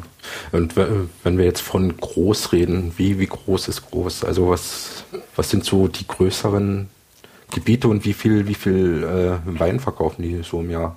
Oder wie viel das, stellen die her? So vielleicht das kommt jetzt ganz stark drauf an, äh, welches Land also man so sich anschaut. Größenordnung jetzt nochmal, nehmen wir Deutschland oder Österreich. Also wenn wir in, in, nach Deutschland schauen, da sind die, die größeren Betriebe meistens nicht äh, private äh, Weingüter, sondern Winzergenossenschaften oder äh, Weinkellereien. Äh, meines Wissens ist in Deutschland das größte Weingut der Badische Winzerkeller, die haben 2000 Hektar. Also das ist jetzt die Fläche. Die Anbaufläche. Die Anbaufläche. Mhm. Sagen wir mal so, in Deutschland ist es so, je nach Anbaugebiet, dass man sagt, so wenn man als kleiner privater Winzer äh, davon leben will und eine Familie ernähren, braucht man etwa vier Hektar. Also das heißt, so die kleinen Weingüter in Deutschland haben vier Hektar, die etwas größeren haben dann acht Hektar oder zehn Hektar. Es gibt auch private Weingüter, die haben 20 Hektar. Äh, der, der, größte Betrieb, wie gesagt, Badischer Winzerkeller, hat 2000 Hektar. Also nur, dass man das so im Verhältnis sieht. 10 Hektar, so der durchschnittliche kleine Winzer, 2000 Hektar der Badische Winzerkeller. Mhm. Wenn man dann ausrechnet, dass der Badische Winzerkeller pro Hektar 10.000 Liter erntet, mal 2.000, dann kommt man auf die Menge, die der Badische Winzerkeller jedes Jahr produziert. Der kleine Winzer, der auf Qualität geht, wird nicht 10.000 Liter pro Hektar ernten im Schnitt, sondern sagen wir jetzt mal 5.000 Liter pro Hektar. Wenn er 10 Hektar hat, also muss man nur 10 mal 5.000 rechnen, dann hat man ungefähr den Output, den ein kleiner Winzer etwa hat. Äh, in Übersee finden wir Betriebe, die um ein Vielfaches größer sind, also die mehrere tausend Hektar haben, vielleicht sogar 10.000 Hektar. Äh, das, da gibt es ganz andere Strukturen in Australien, äh, in den USA, auch in Südafrika, in Chile. Ähm, aber das ist bei uns in Europa dann doch nochmal anders. Und generell zur Anbaufläche, auch dass man da nochmal äh, so ein bisschen ein, ein, ein, Verhältnis hat. Deutschland hat etwa 100.000 Hektar Rebfläche. Das Bordeaux in Frankreich hat auch etwa 100.000 Hektar Rebfläche. Das heißt, alleine das Anbaugebiet Bordeaux in Frankreich hat in etwa die Größe, die die komplette Rebfläche in Deutschland hat. Also auch, dass man da einfach mal einen Vergleich hat. Mhm. Okay. Und was sind so die Top-Weinanbaugebiete äh, weltweit? Also Deutschland wahrscheinlich nicht so weit vorn, wie wir es gehört haben. Also du hast gemeint, USA, Australien ist riesig, was die da an Fläche haben. Kann man das irgendwie einordnen? Wo, wo kommt jetzt der meiste Wein her? Wo, wo wird der meiste Wein produziert? Jetzt unabhängig von Qualität und so, aber wo gibt es die größten Flächen? Also es geht jetzt nur um die Fläche. Nur um die, genau. Da müsste ich mir jetzt nochmal eine aktuelle Statistik anschauen, aber meines Wissens ist es tatsächlich so, dass die Türkei der größte Traubenproduzent der Welt ist. Allerdings machen die hauptsächlich Rosinen draus. Also das ist nur, okay. wenn es um die Rebfläche, weil da war ich irritiert in der Ausbildung, als ich gelesen habe, dass die Türkei äh, die größte Rebfläche hat, hängt aber mit der Rosinenproduktion zusammen. Äh, welcher Wein, äh, welches Land der größte Weinproduzent ist, weiß ich nicht. Da müssten wir einfach mal kurz googeln. Okay. Kann gut, ich dir aus dem Stegreif nicht sagen. Das können dann die Zuhörerinnen jetzt machen als Bonusaufgabe. genau. Ähm, ich denke, also Spanien hat sehr große Flächen in Europa, Frankreich auch, äh, Italien auch. Also, aber ich kann nicht sagen, welches Land der größte Produzent ist. Äh, was ich eigentlich viel interessanter finde, weil ich dachte, deine Frage eben ist dahingehend, was sind eigentlich die großen Anbaugebiete? Das wäre zum Beispiel die nächste Frage gewesen. Die großen Rotwein, das ist auch wieder immer Frage des Geschmacks und je nach Sichtweise. Und wenn wir einen Spanier fragen würden, würde er sicher was anderes sagen als ein Franzose. Es gibt für mich drei große Rotweinterroirs, also Rotweinanbaugebiete. zum einen Bordeaux in Frankreich, zum anderen Burgund in Frankreich, wobei Burgund auch gute Weißweine macht, aber eben auch große Spätburgunder Pinot Noirs. Und, das wird jetzt vielleicht etwas überraschend sein, Villain in Südungarn ist eines der besten Rotweinterroirs der Welt, hat leider keinen Ruf, weil ungarischer Wein hatte vor etwa 100 Jahren einen sehr, sehr guten Ruf und wurde auch teilweise in einem Atemzug mit Bordeaux Burgund äh, genannt. Also es war dann auf den großen Karten der großen äh, Restaurants vor 100 Jahren gab es Bordeaux Burgund Villain. Mittlerweile ist Chianti, Rioja und solche Anbaugebiete äh, sind viel renommierter. Aber ich habe mich in den letzten Jahren intensiv mit Villain auseinandergesetzt und muss sagen, dass Villain eines der größten also besten Rotweinanbaugebiete der Welt ist. Wie schreibt man das, damit man das recherchieren kann? Es schreibt man Villani. Ah, Villani. Ähm, ja, mit Y am Ende und am Anfang mit V. Ansonsten, wie man es also spricht, Villani. Villani. Und man spricht es Villain aus. Villain, okay. Gut. Also und wir werden glücklicherweise. Geheimtipp Ungarn. Geheimtipp Ungarn, vor allem auch, weil die, die, die Preise dort äh, günstiger sind als äh, jetzt äh, bei den großen Bordeaux- oder Burgunderweinen. Äh, und wir werden später auch noch in den Genuss kommen, einen Rotwein aus Wielein zu verkosten. Genau, wir werden dann nämlich auch gleich noch ein paar Weine verkosten, die hier schon bereitstehen für uns. Und ja, äh, genau, also Frankreich und Ungarn für Rotwein, für Weißwein. Also jetzt, mu jetzt muss ich natürlich noch dazu sagen. Also ist es natürlich jetzt dein persönlicher Geschmack irgendwie, aber ja. Genau. Ich muss jetzt trotzdem noch dazu sagen, es gibt großartige äh, Rotweine aus Italien, es gibt großartige Rotweine aus Spanien, es gibt ganz großartige Rotweine aus Österreich und auch aus Deutschland. Ich habe jetzt einfach die drei Anbaugebiete aufgezählt, von denen ich glaube, dass sie einfach die allerbesten Voraussetzungen für große Rotweine haben. Im Weißweinbereich ist es sehr stark davon abhängig, über welche Rebsorte wir sprechen. Ich glaube, dass es jetzt nicht zu patriotisch ist, wenn ich sage, die größten Rieslinge der Welt kommen aus Deutschland. Mosel, Rheingau, Nahe sind die großen Rieslinggebiete. Es gibt natürlich auch in Österreich große Rieslinge. Aber ich würde sagen, im Riesling-Bereich ist die Speerspitze in Deutschland zu finden. Wenn wir den Bereich Chardonnay nehmen, also eine andere Rebsorte, ist auch Burgund wieder, würde ich sagen, äh, also das ist jetzt auch kein Geheimnis, kein Geheimtipp, dass die besten Chardonnays der Welt aus dem Burgund kommen. Äh, Österreich hat unglaublich vielfältige, tolle Weißweine. Also der, wenn man jetzt zum Beispiel den grünen Veltliner nimmt, den kann niemand so gut äh, äh, machen wie die Österreicher. Und es gibt nirgends so gute grüne Veltliner wie in Österreich. Also ist sehr stark davon abhängig, äh, was ich für eine Rebsorte bevorzuge. Ich würde sagen, die besten Weißwein Weinbauländer aus meiner Sicht sind Österreich, Deutschland, Frankreich und wenn wir Südtirol noch dazu nehmen, dann auch Italien. Also Südtirol bauen auch Wein an. Ja, Südtirol ah, macht unheimlich tolle, auch vielfältige Weine, haben auch tolle Rotweine. Äh, und es kommen auch einige der besten Weißweine, die ich kenne, kommen aus Südtirol. Mhm. Okay, sehr gut. Äh, ja, Rotwein, Weißwein, ist es das? Oder gibt es da noch äh, weitere Abstufungen? Weil es gibt Wein und dann wissen die meisten noch Rotwein, Weißwein, ja. Und äh, so wird es auch ziemlich oft irgendwie auf irgendwelchen Getränkekarten angeboten, wenn es jetzt ähm, eher ein eher äh, rustikalerer Betrieb ist, sagen wir jetzt mal so. Dann gibt's Rotwein und einen Weißwein, das war's. Ja. Also, also was gibt's da, äh, was gibt's da für Unterscheidungen oder für Klassifizierungen ja. von Wein? Äh, das wiederum ist jetzt, äh, also Weingesetze sind äh, ist gesetzlich geregelt alles. Es, ist, also es gibt in, in, allen Weinbauländern ein sehr striktes Weingesetz und die Abstufung und auch die Qualitätsstufen und auch wonach sich die Qualität von Wein richtet, ist äh, überall anders. In Deutschland sieht das Weingesetz in erster oder stuft das Weingesetz in erster Linie nach Mostgewicht ab, also nach dem Zuckergehalt der Trauben. Es gibt Länder, in denen äh, nach, nach Anbaugebiet klassifiziert ist äh, oder nach Weinbergen. Es gibt auch äh, Weinanbaugebiete, in denen einzelne Weingüter bewertet sind. Also in Bordeaux zum Beispiel gibt es eine Klassifizierung, da wird jedes Weingut äh, bewertet. Im Burgund ist es so, dass Lagen und Orte bewertet werden. Also es gibt dann Premier Cru-Lagen, Grand Cru-Lagen da ist es dann quasi der Weinberg, der die Qualität ausmacht, weil man davon ausgeht, ja, von dem Weinberg kommt auf jeden Fall ein guter Wein. Äh, in Österreich ist es nochmal anders, auch wieder nach Anbaugebiet. Es gibt auch Anbaugebiete, die dann speziell für den grünen Veltliner bestimmte Abstufungen haben. Äh, deshalb, man kann jetzt das gar nicht pauschal sagen, sondern äh, jedes Weingesetz ist anders und teilweise sehr komplex und auch sehr verwirrend. Äh, und es gibt kein Weingesetz, was wirklich, wirklich garantieren kann, dass ein Wein wirklich groß ist. Also man kann einen Weinberg bewerten, wie es in Burgund gemacht wird. Man kann Weingüter bewerten, wie es in Bordeaux gemacht wird. Man kann nach dem Zuckergehalt gehen, wie es in Deutschland nach wie vor gemacht wird.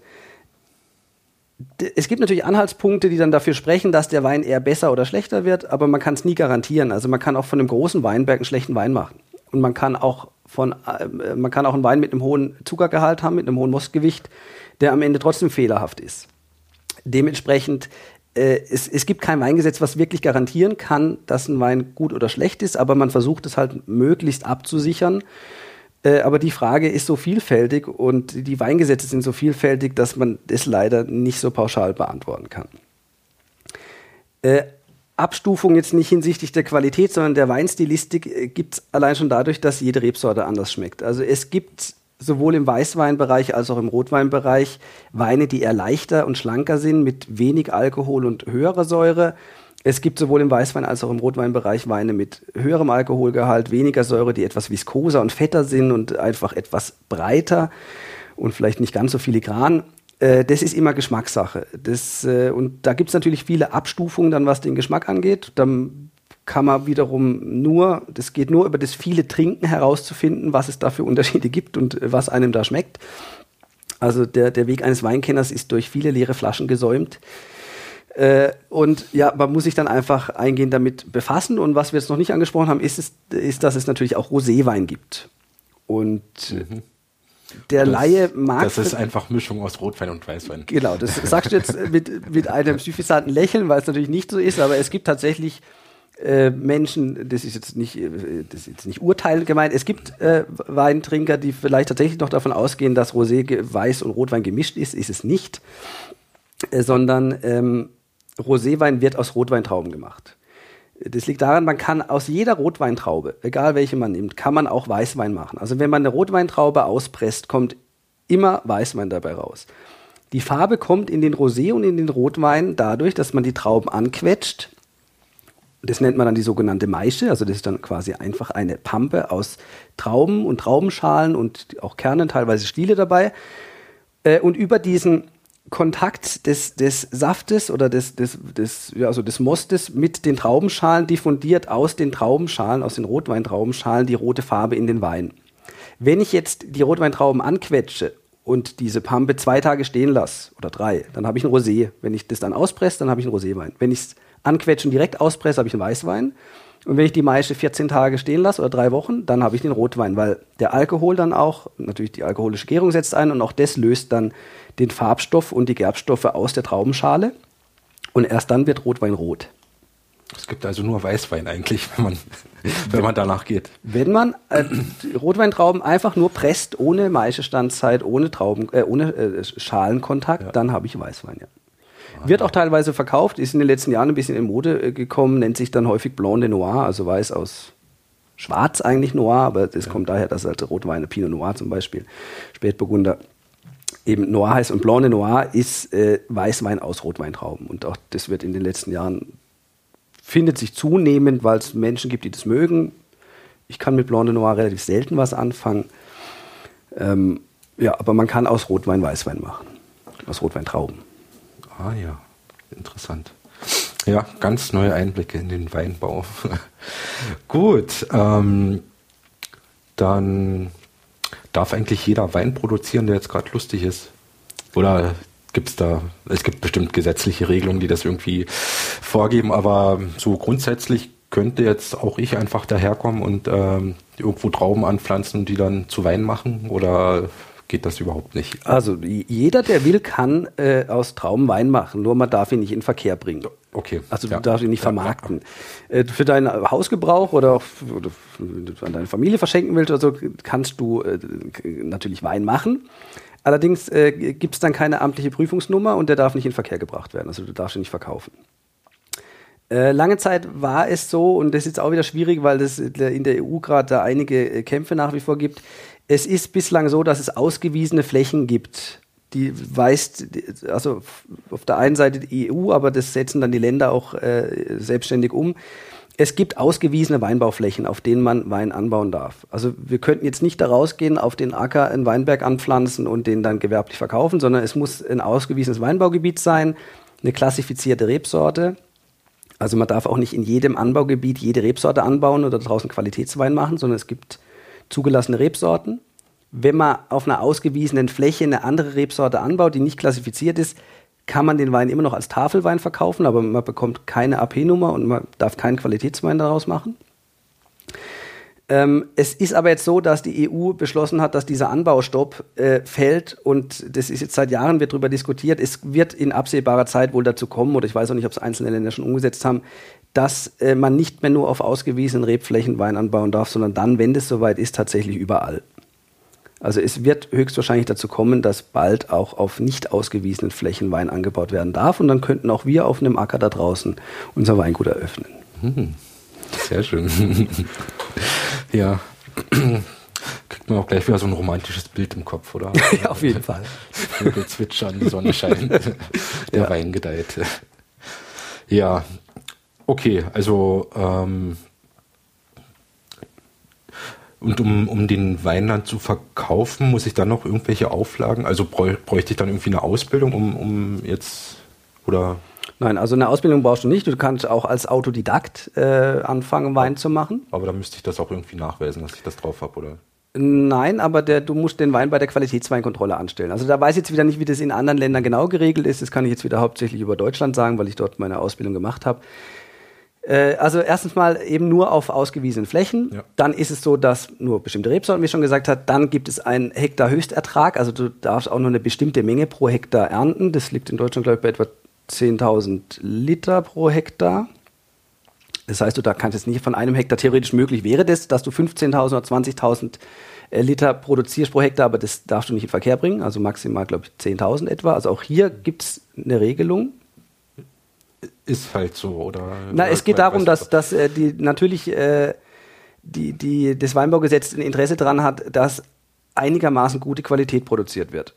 Und wenn man halt 20.000 Liter aufs Hektar erntet, kann man davon ausgehen, dass die Qualität vielleicht nicht ganz so gut ist, weil dann natürlich halt einfach mehr Menge auf, das, auf die gleiche Fläche, der, der Wein wird dann nicht so extraktreich sein. Äh, also zum einen wird es damit zu, zu, tun haben, dass jedes Weinbauland auch ein Interesse daran hat, dass möglichst guter Wein produziert wird, weil es auch immer um Image und solche Dinge geht. Auf der anderen Seite hängt es vielleicht auch damit zusammen, äh, dass, es, dass man halt die, die Überproduktion verhindern will. Und wenn der Markt überschwemmt wird mit, mit Weinen und jeder Winzer 20.000 Liter pro Hektar erntet, dann haben wir natürlich eine große Übermenge. Ich nehme an, dass es auch da mit marktwirtschaftlichen Strukturen zusammenhängt, okay. dass man diesen Hektar Höchstertrag vor vielen Jahren eingeführt hat. Äh, dann ist es so, dass jeder Wein zur Weinkontrolle muss. Also der wird dann analytisch überprüft, der darf nur eine bestimmte Säure haben, einen bestimmten Alkoholgehalt, auch, also je nachdem, oder auch Restzuckergehalt, je nachdem, ob man den Wein trocken oder halbtrocken nennen will. Äh, es, die flüchtige Säure, also ein Inhaltsstoff im Wein, äh, darf eine bestimmte Menge nicht überschreiten. Also der, der, wird analytisch geprüft im Labor und muss da bestimmte Kriterien einhalten. Und dann gibt es noch die sogenannte Qualitätsweinkontrolle. Da wird jeder Wein verkostet und gesagt, ist der fehlerhaft oder nicht, darf der in Verkehr gebracht werden oder nicht. Also da gibt es schon recht strenge Auflagen. Was äh, dann wiederum verwunderlich ist, ist, dass es trotzdem so viele schlechte und fehlerhafte Weine gibt. äh, weil natürlich auch immer mal wieder ein Wein durchrutscht, der vielleicht eigentlich nicht in Verkehr gebracht werden sollte. Aber man kann grundsätzlich davon ausgehen, dass was man jetzt so normal zu kaufen kriegt an Wein, dass das einen gewissen Standard haben sollte. Also dass man jetzt nicht den letzten Dreck bekommt oder, oder oder das sollte so sein. Das sollte so sein.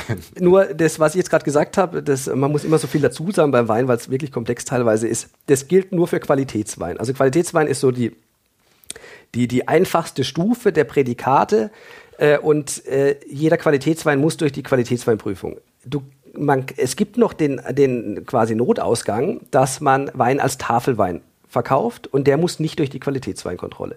Und es gibt jetzt hier im Supermarkt äh, Tetrapack-Weine für 99 Cent. Die hatten wir übrigens regelmäßig in der Sensorikvorlesung als äh, Beispiele dafür, wie viele Fehltöne in, in dem Wein drin sein können. Also man kann hier in den Supermarkt gehen, einen Tetrapack kaufen und hat da fünf typische Fehltöne drin.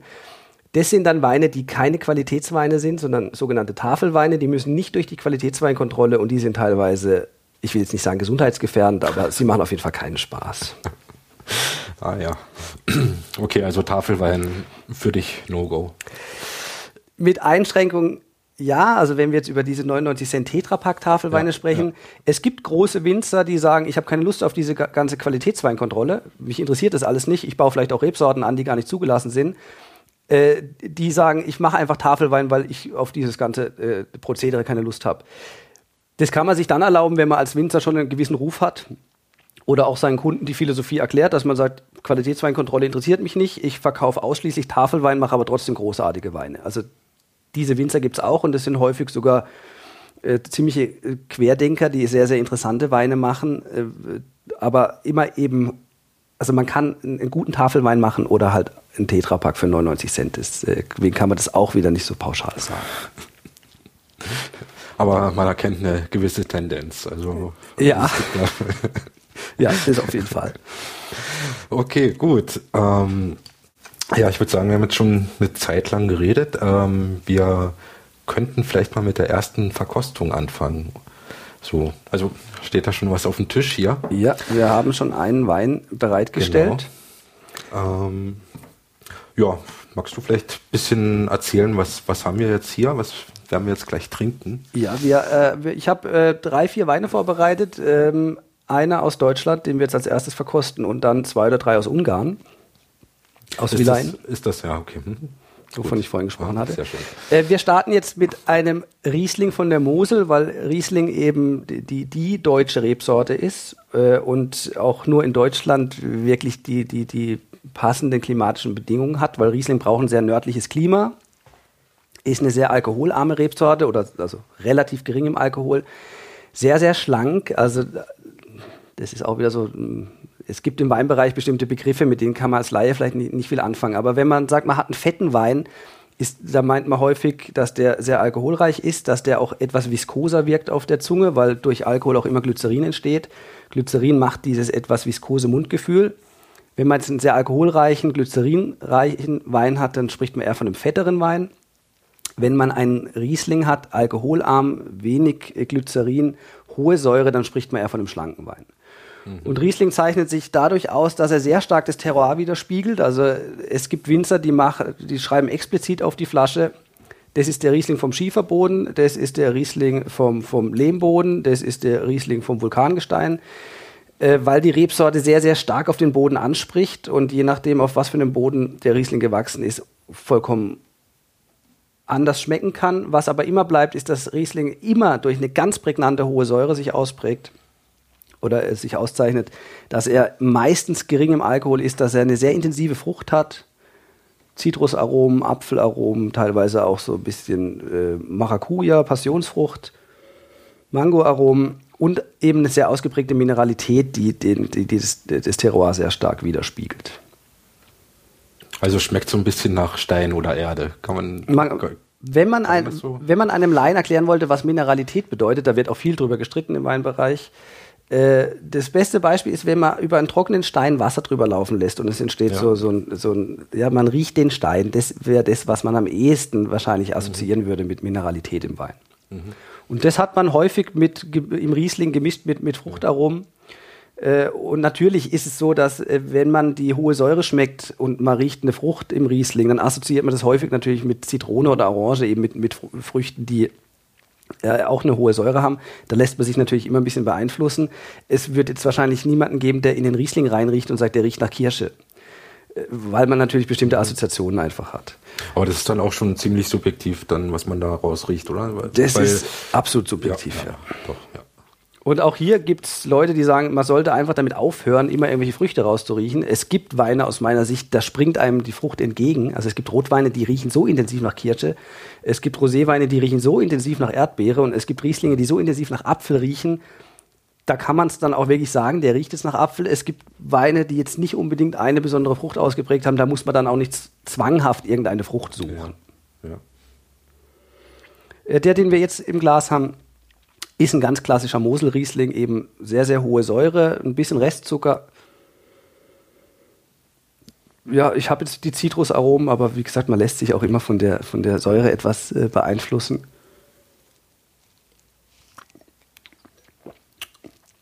Ja, und im Mund, wie gesagt, schlank, stahlig, hohe Säure, leichter Körper, leicht im Alkohol. Mhm, mh, mh. Und einfach, ich würde mal sagen, spritzig klingt immer so ein bisschen, aber es ist ein spritziger, frischer, säurebetonter, fruchtiger Wein. Ja, ja. Es gibt ja so ein gewisses Vokabular, das man dann äh, ja, in Weinkreisen verwendet. Gibt's, äh, äh, ist das irgendwie standardisiert oder so? Kann man das sagen? Oder äh, wie? Oder ist das dann wirklich immer ganz subjektiv gerade? Was, was, was springt mich gerade in dem Moment an?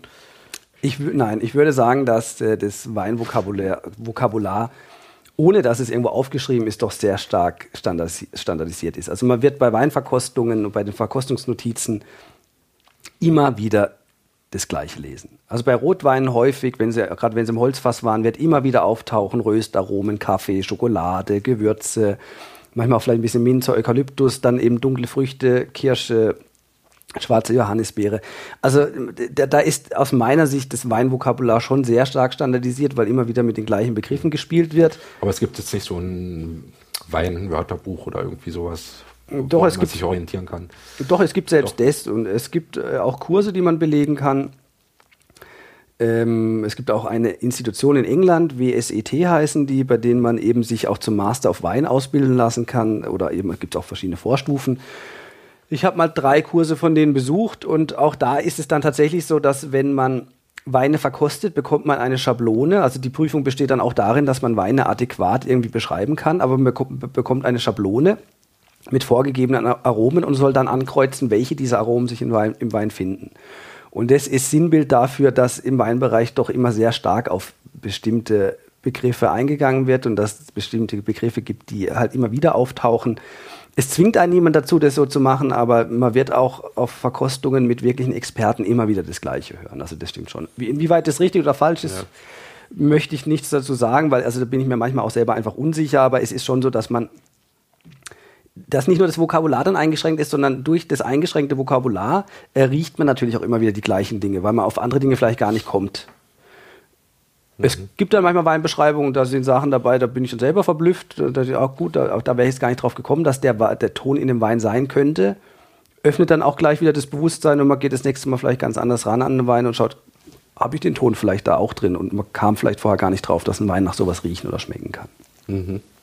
Aber das kommt dann wahrscheinlich auch, wenn man anfängt, bewusst Weine zu riechen und zu schmecken, dass man dann auch langsam ja reinkommt in dieses auch bewusst wahrnehmen, was, was ist das jetzt, was ich da gerade trinke und äh, wie kann man das beschreiben und äh, ja. Absolut. Und es gibt auch äh, äh ähm, äh, ein, das, das hatten wir auch im Sensorikunterricht, es gibt auch solche, also das heißt Le Nez, Le Nez du Vin, also die Nase des Weins, das sind kleine Ampullen, in denen bestimmte Aromen ganz konzentriert drin sind. Und das gibt es in verschiedenen Größen, dieses Set. Also man kann sich dann ein Set kaufen mit 300 Aromen, man hat ein kleine Fläschchen mit ganz konzentriertem Kirscharoma, mit ganz konzentriertem Tabakaroma, mit ganz konzentriertem Schokoladenaroma und eben 300 verschiedene Aromen, die im Wein vorkommen die man dann mal in Reinform in diesem Fläschchen riechen kann. Und das, auch das kann die Nase ein bisschen schulen, dass man, äh, weil es ist ganz schwierig, wenn einem jemand so ein Fläschchen in die Hand drückt und sagt, sag mir mal, was das für eine Essenz ist.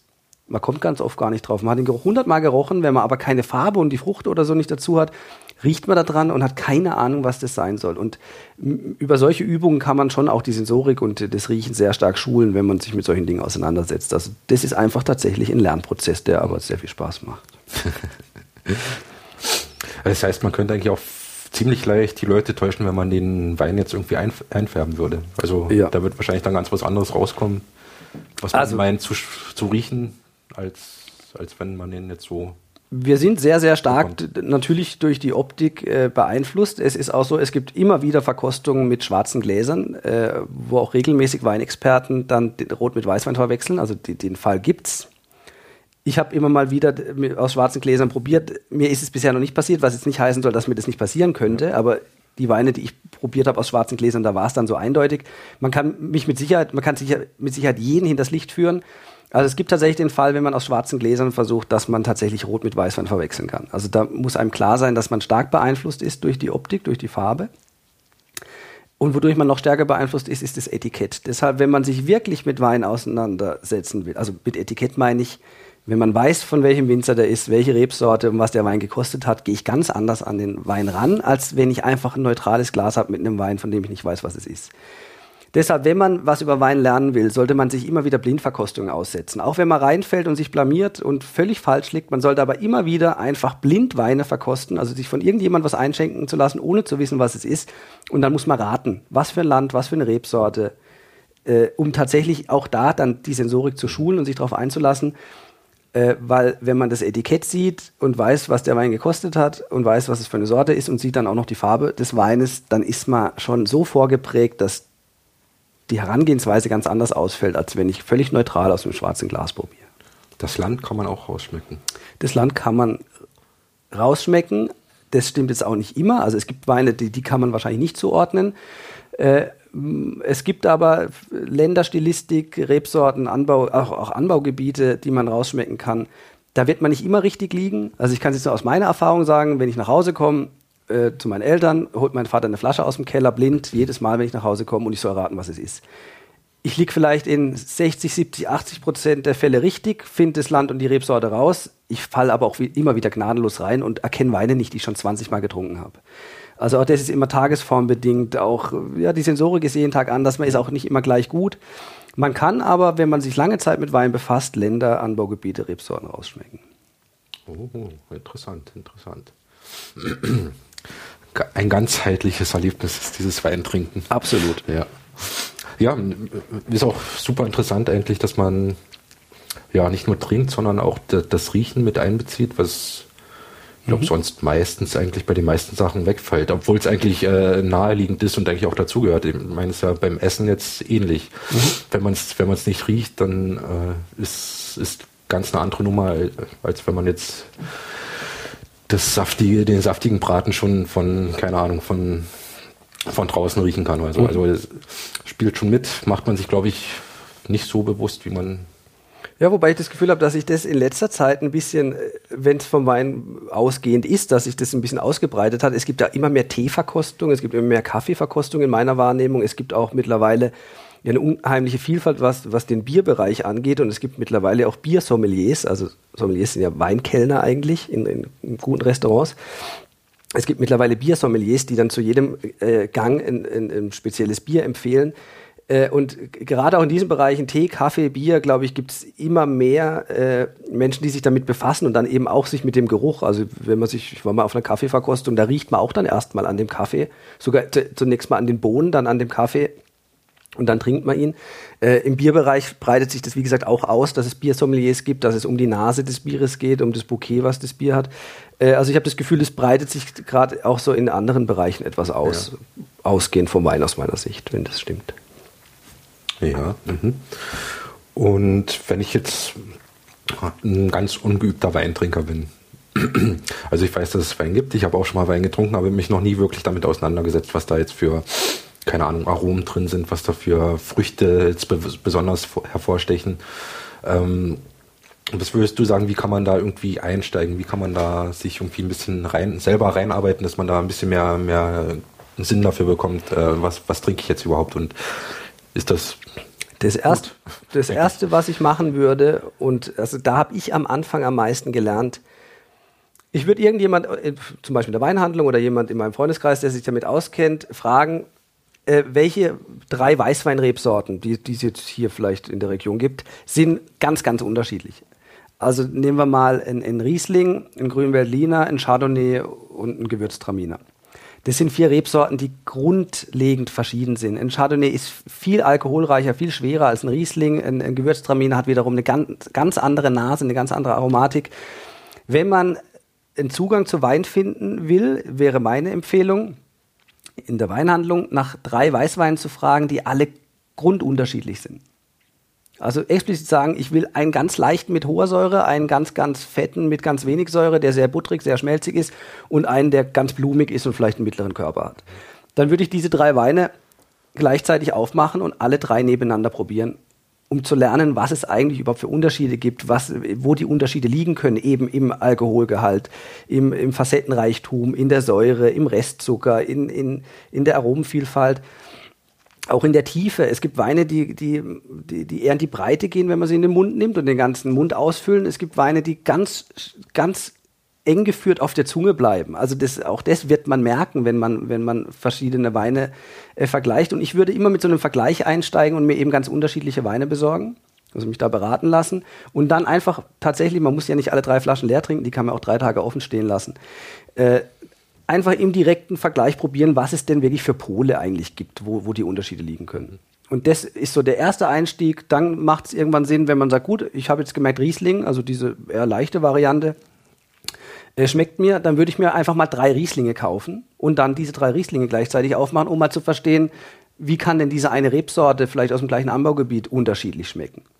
Also wichtig ist, glaube ich, oder sehr lehrreich ist am Anfang, wenn man Weine vergleicht miteinander und die dann eben gleichzeitig aufmacht und direkt nebeneinander verkostet und dann die Unterschiede merkt. Okay, und du würdest auch sagen, eher in eine Weinhandlung gehen und jetzt nicht blind einfach im Supermarkt irgendwie drei Weine sich schnappen und dann. Wenn ich, keine, wenn ich mich nicht auskenne, kann es natürlich sein, dass ich drei Rebsorten erwische, die relativ ähnlich sind. Ja, ja. Also ein Weißburgunder, Grauburgunder, ein Chardonnay.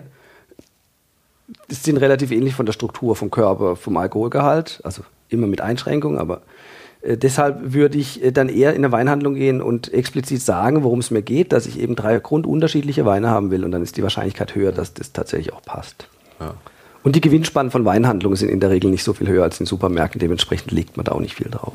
Ja, genau. Sollte man das vielleicht mal als Experiment sehen und als, als auch Genussmittel und äh, sich auch mal ganz bewusst Wein kaufen und den dann auch ganz bewusst riechen und schmecken und wenn man die, die Welt des Weines äh, verstehen will, dann sollte man das ja, so machen. Ja. Okay, sehr gut. Ja, apropos, gehen wir weiter zum nächsten. Sehr gut. Wir äh, trinken jetzt einen Weißwein aus Südungarn, Anbaugebiet Villain, von dem ich vorhin gesprochen habe, ist äh, aus meiner Sicht eines der größten, besten Rotweinanbaugebiete der Welt. Es gibt dort aber auch hervorragende Weißweine. Und da wir gerade mit einem deutschen Weißwein eingestiegen sind, damit wir mal einen Vergleich haben, trinken wir jetzt einen ungarischen Weißwein. Aha. Die Rebsorte heißt Gewürztraminer und ist eine sehr, sehr eigenwillige Rebsorte. Eigenwillig jetzt äh, vom Geschmack her, oder? Vom, vom also, Geschmack und vom Geruch her. Ähm, lässt sich nicht so einordnen, oder wie? Was ist da eigenwillig? Eigenwillig heißt beim Gewürztraminer, es gibt äh, eine Handvoll sogenannter Bouquet-Rebsorten. Dazu gehört Muscatella, dazu gehört Gewürztraminer, Dazu gehört Scheurebe, die hier in der Steiermark Sämling 66 oder 88 heißt, habe ich gerade vergessen. Ähm, ist so eine, äh, eine, eine, Gruppe von Rebsorten, die sich dadurch ausbringen, dass sie ein ganz, ganz blumiges Bouquet haben. Also Gewürztraminer wird in der Nase oft mit Rosenduft assoziiert oder auch mit Holunderblüte. Äh, das findet man jetzt in einem Riesling oder in einem Chardonnay oder in einem Burgunder seltener. Und bei Gewürztraminer muscatella oder eben auch Scheurebe hat man oft florale Noten, also dass die wirklich nach, nach Blüten riechen, dass sie nach Blumen riechen, dass sie ein auch ganz ausgeprägtes Bouquet haben und deswegen bezeichnet man die auch als Bouquet-Rebsorten, weil sie eine sehr, sehr intensive, blumige Nase haben. Was man jetzt an dem Wein sieht, ist, dass er deutlich dunkler ist als der Riesling. Ja. Dass er eher so eine, eine gelbe, goldene Farbe hat. Da, da Schon intensiv, also intensiver als, als mhm. der Riesling hervor. Mhm. Er hat auch die typische Gewürztraminer-Note, die eben so ein bisschen Richtung Rosenwasser geht oder mhm. Rosenblüten. Ja. Und äh, wie gesagt, man sieht schon, dass die Farbe dunkler und gelber ist. Äh, man sieht auch die, die, die Schlieren, die äh, der Wein am Glas hinterlässt. Man bezeichnet es auch als sogenannte Kirchenfenster. Äh, dass er einen hohen Glyceringehalt hat. Also wenn man den Wein im Glas schwenkt und danach sieht man dann so diese Kirchenfenster runterlaufen, dann zeigt einem das, dass er einen hohen Glyceringehalt hat, was schon auf einen hohen Alkoholgehalt hinweist, weil bei der alkoholischen Gärung auch immer Glycerin entsteht. Äh, und der Wein ist viel viskoser als der Riesling, also eben fetter, mhm. hat viel weniger Säure, aber eben ein ganz ausgeprägtes Blumenbouquet und ist deshalb eine ganz, ganz andere Spielart von Wein. Ja, wir kosten.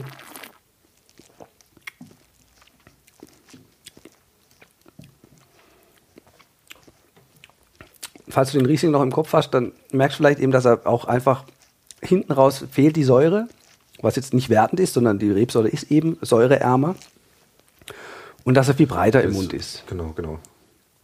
Mhm. Und man den habe ich. Man hat mehr im Mund, irgendwie hat man das Gefühl. Also, ja. ja. Ja, auch weil er den Mund mehr ausfüllt, eben dadurch, dass er einfach etwas fetter ist. Und äh, ich habe ihn deshalb ausgesucht, weil er wirklich einen Kontrast zum Riesling darstellt. Und ähm, daran sieht man dann eben, was es für Spielarten gibt. Und du wirst immer auch direkt an der Farbe erkennen können, also auch wieder Faustregel, es gibt immer ähm, auch Ausnahmen. Äh, du kannst aber eben an der Farbe schon erkennen und auch an eben den Kirchenfenstern, dass jetzt ein Wein gleich äh, kommt, der einfach mehr Alkohol hat, der etwas dicker ist und eine andere Ausprägung hat als zum Beispiel der Riesling. Beim Rotwein ist es so, werden wir später sehen, helle Rotweine haben eben weniger Gerbstoffe, weniger Tannin, sind häufig auch leichter und etwas filigraner und die dunklen schwarzen Rotweine, also die fast tief schwarz sind, äh, sind häufig sehr tanninreich, gerbstoffreich, alkoholreich und einfach viel ja, dichter und breiter. Mhm, mh. Und äh, weil du die Flasche jetzt gerade frisch aus dem Kühlschrank genommen hast, ähm, äh, ja, wie schenkt man Wein oder wie bereitet man den Wein vor, dass er dann, dass man einen optimalen Trinkgenuss hat, wenn es dann zum Weintrinken kommt. Also ich merke bei, bei jeder zweiten Frage, dass es leider beim Wein die Pauschalantworten nicht gibt. Man, Faustregel. Man sollte Weißwein kühlschrankkalt trinken, also der sollte jetzt keine 2 Grad haben, weil dann geht die Aromatik verloren. Er sollte aber auch keine 20 Grad haben, weil das äh, dann beim Weißwein auch wieder die Aromatik stark beeinträchtigt. Weißwein sollte Kühlsch Kühlschrank kalt getrunken werden. Wie gesagt, Faustregeln. Ja. Äh, Rotwein vielleicht etwas unter Zimmer, häufig sagt man Zimmertemperatur, wenn man jetzt aber halt 24 Grad im Zimmer hat, äh, kommt der Alkohol viel zu stark raus. Also auch Rotwein kann zu warm sein, weil dann die Aromen in den Hintergrund treten und man nur noch Alkohol riecht, wenn der Wein zu, zu warm ist. Mhm. Dementsprechend, ich würde empfehlen, Rotwein bei knapp unter Zimmertemperatur zu trinken. Man kann auch einen Rotwein mal eine Stunde, bevor man trinkt, in den Kühlschrank stellen, weil er im Glas ohnehin warm wird. Das heißt, äh, man schenkt sich dann ein Glas ein, hat den ersten Schluck dann noch etwas kälter, lässt den Wein ein bisschen stehen und atmen und er bekommt dann langsam Zimmertemperatur. Da kann man dann auch sehen, wie sich durch die Temperaturveränderung ähm, die, die Stilistik und die Aromatik verändert. Was beim Rotwein wichtig ist, das spielt beim Weißwein eine untergeordnete Rolle, wenn Rotweine jung sind und es Rebsorten sind, die man eben nicht ganz jung trinken sollte, die eigentlich ein bisschen Lagerung brauchen, damit die Tannine reifen, die sollte man entweder einen Tag vorher aufmachen. Also man kann keinen großen Rotwein dadurch kaputt machen, dass man ihn den Tag offen lässt. Also manche Leute denken vielleicht, oh, wenn der Tag offen ist, kann man nicht mehr trinken. Es tut keinem großen Rotwein ungut, äh, wenn man ihn einen Tag vorher aufmacht. Also der kann ruhig 12 bis 24 Stunden geatmet haben, bis man ihn dann trinkt. Das gilt aber nicht, also wenn ich jetzt einen Wein habe, der 30 Jahre alt ist, dann sollte ich den nicht mehr einen Tag vorher aufmachen, weil dann es sein kann, dass er durch den Sauerstoff oxidiert. Also das mhm. gilt für junge Rotweine. Die meisten Rotweine werden mittlerweile viel zu jung getrunken, weil kaum mehr jemand die Geduld hat, sich einen Rotwein zehn Jahre in den Keller zu legen. Es gibt natürlich noch Leute, die das machen, aber häufig werden auch große Bordeaux viel zu jung getrunken. Dann sollte man sie zumindest einen Tag vorher öffnen oder dekantieren in eine Karaffe, dass sie viel Sauerstoffkontakt haben. Und die Reife, die ja normalerweise in der Flasche durchmachen würde, dann in kurzer Zeit quasi in der Karaffe durchmacht. Mhm. Und Weißwein kann man einfach gleich Flasche öffnen und dann gleich trinken. Also es macht keinen großen Unterschied, den jetzt noch ein bisschen atmen zu lassen, wie beim Rotwein oder. Also jein, ähm, äh, bei einem Riesling zum Beispiel, die sind meistens recht früh trinkreif. Also ich komme immer wieder zum Riesling, weil es halt ein Extrem ist, was es im Weißweinbereich gibt. Äh, den Gewürztraminer, den wir jetzt gerade trinken, der hat sicher auch durch den höheren Alkoholgehalt einiges Lagerpotenzial, auch durch die Ausbauweise des Winzers. Ähm, den kann man auch einen Tag vorher aufmachen, ohne dass er dadurch schlechter wird. Er braucht diese Luft jetzt nicht unbedingt, also man kann den Weißwein meistens relativ jung trinken. Äh, zum Winzer hatte ich noch gar nichts gesagt. Die nächsten drei Weine aus Wildlein, die wir jetzt trinken, sind vom Weingut Hummel. Ein deutscher Winzer, der in, in Wildlein sein Glück gefunden hat und dort sehr eigenwillige Weine macht, der sehr wenig äh, mit Technik arbeitet, der den Wein hauptsächlich äh, selbst zu sich kommen lässt wenig beeinflusst und äh, möglichst wenig macht. Also seine Philosophie ist tatsächlich so wenig wie möglich einzugreifen und den Wein selbst werden zu lassen und macht sehr authentische Weine, die ähm, mit wenig Technikeinsatz eben das Terroir aus Wieland sehr gut widerspiegeln. Mhm. Genau, äh, die Weine, die wir trinken, das kommt dann natürlich auch in die Show Notes, dass man, wenn man lustig ist, dass man das auch nachtrinken kann. Ähm, genau, ich werde das alles notieren und dann mit reinpacken. So. Gut. Äh, wie sollte ich eigentlich Wein lagern? Also äh, in erster Linie dunkel und kühl. Dunkel und kühl. Das ist schon mal wichtig. Wenn ich einen Wein fünf Jahre in die Sonne stelle oder auf die Heizung und dann auch noch Sonneneinstrahlung dabei ist, Damit kann ich fast jeden Wein umbringen. Dementsprechend, wenn ich Weine wirklich eine Zeit lang lagern will, am besten dunkel und kühl. Wenn der Wein einen Korken hat, was früher Usus war, mittlerweile werden viele auch hochwertige Weine mit Schraubverschlüssen äh, versehen, was auch gut ist, weil die Schraubverschlüsse, ist, die Technik ist mittlerweile so weit, dass die Schraubverschlüsse extrem gut sind. Ähm, wenn ich eine, einen Wein habe, äh, den ich lagern will, der einen Korken hat, sollte der liegend lagern, damit der Korken immer ein bisschen Kontakt zum Wein hat, weil der Korken sonst porös werden kann, austrocknen und dann der Wein oxidiert. Also der Korken kann dann brüchig werden, wenn der Wein steht.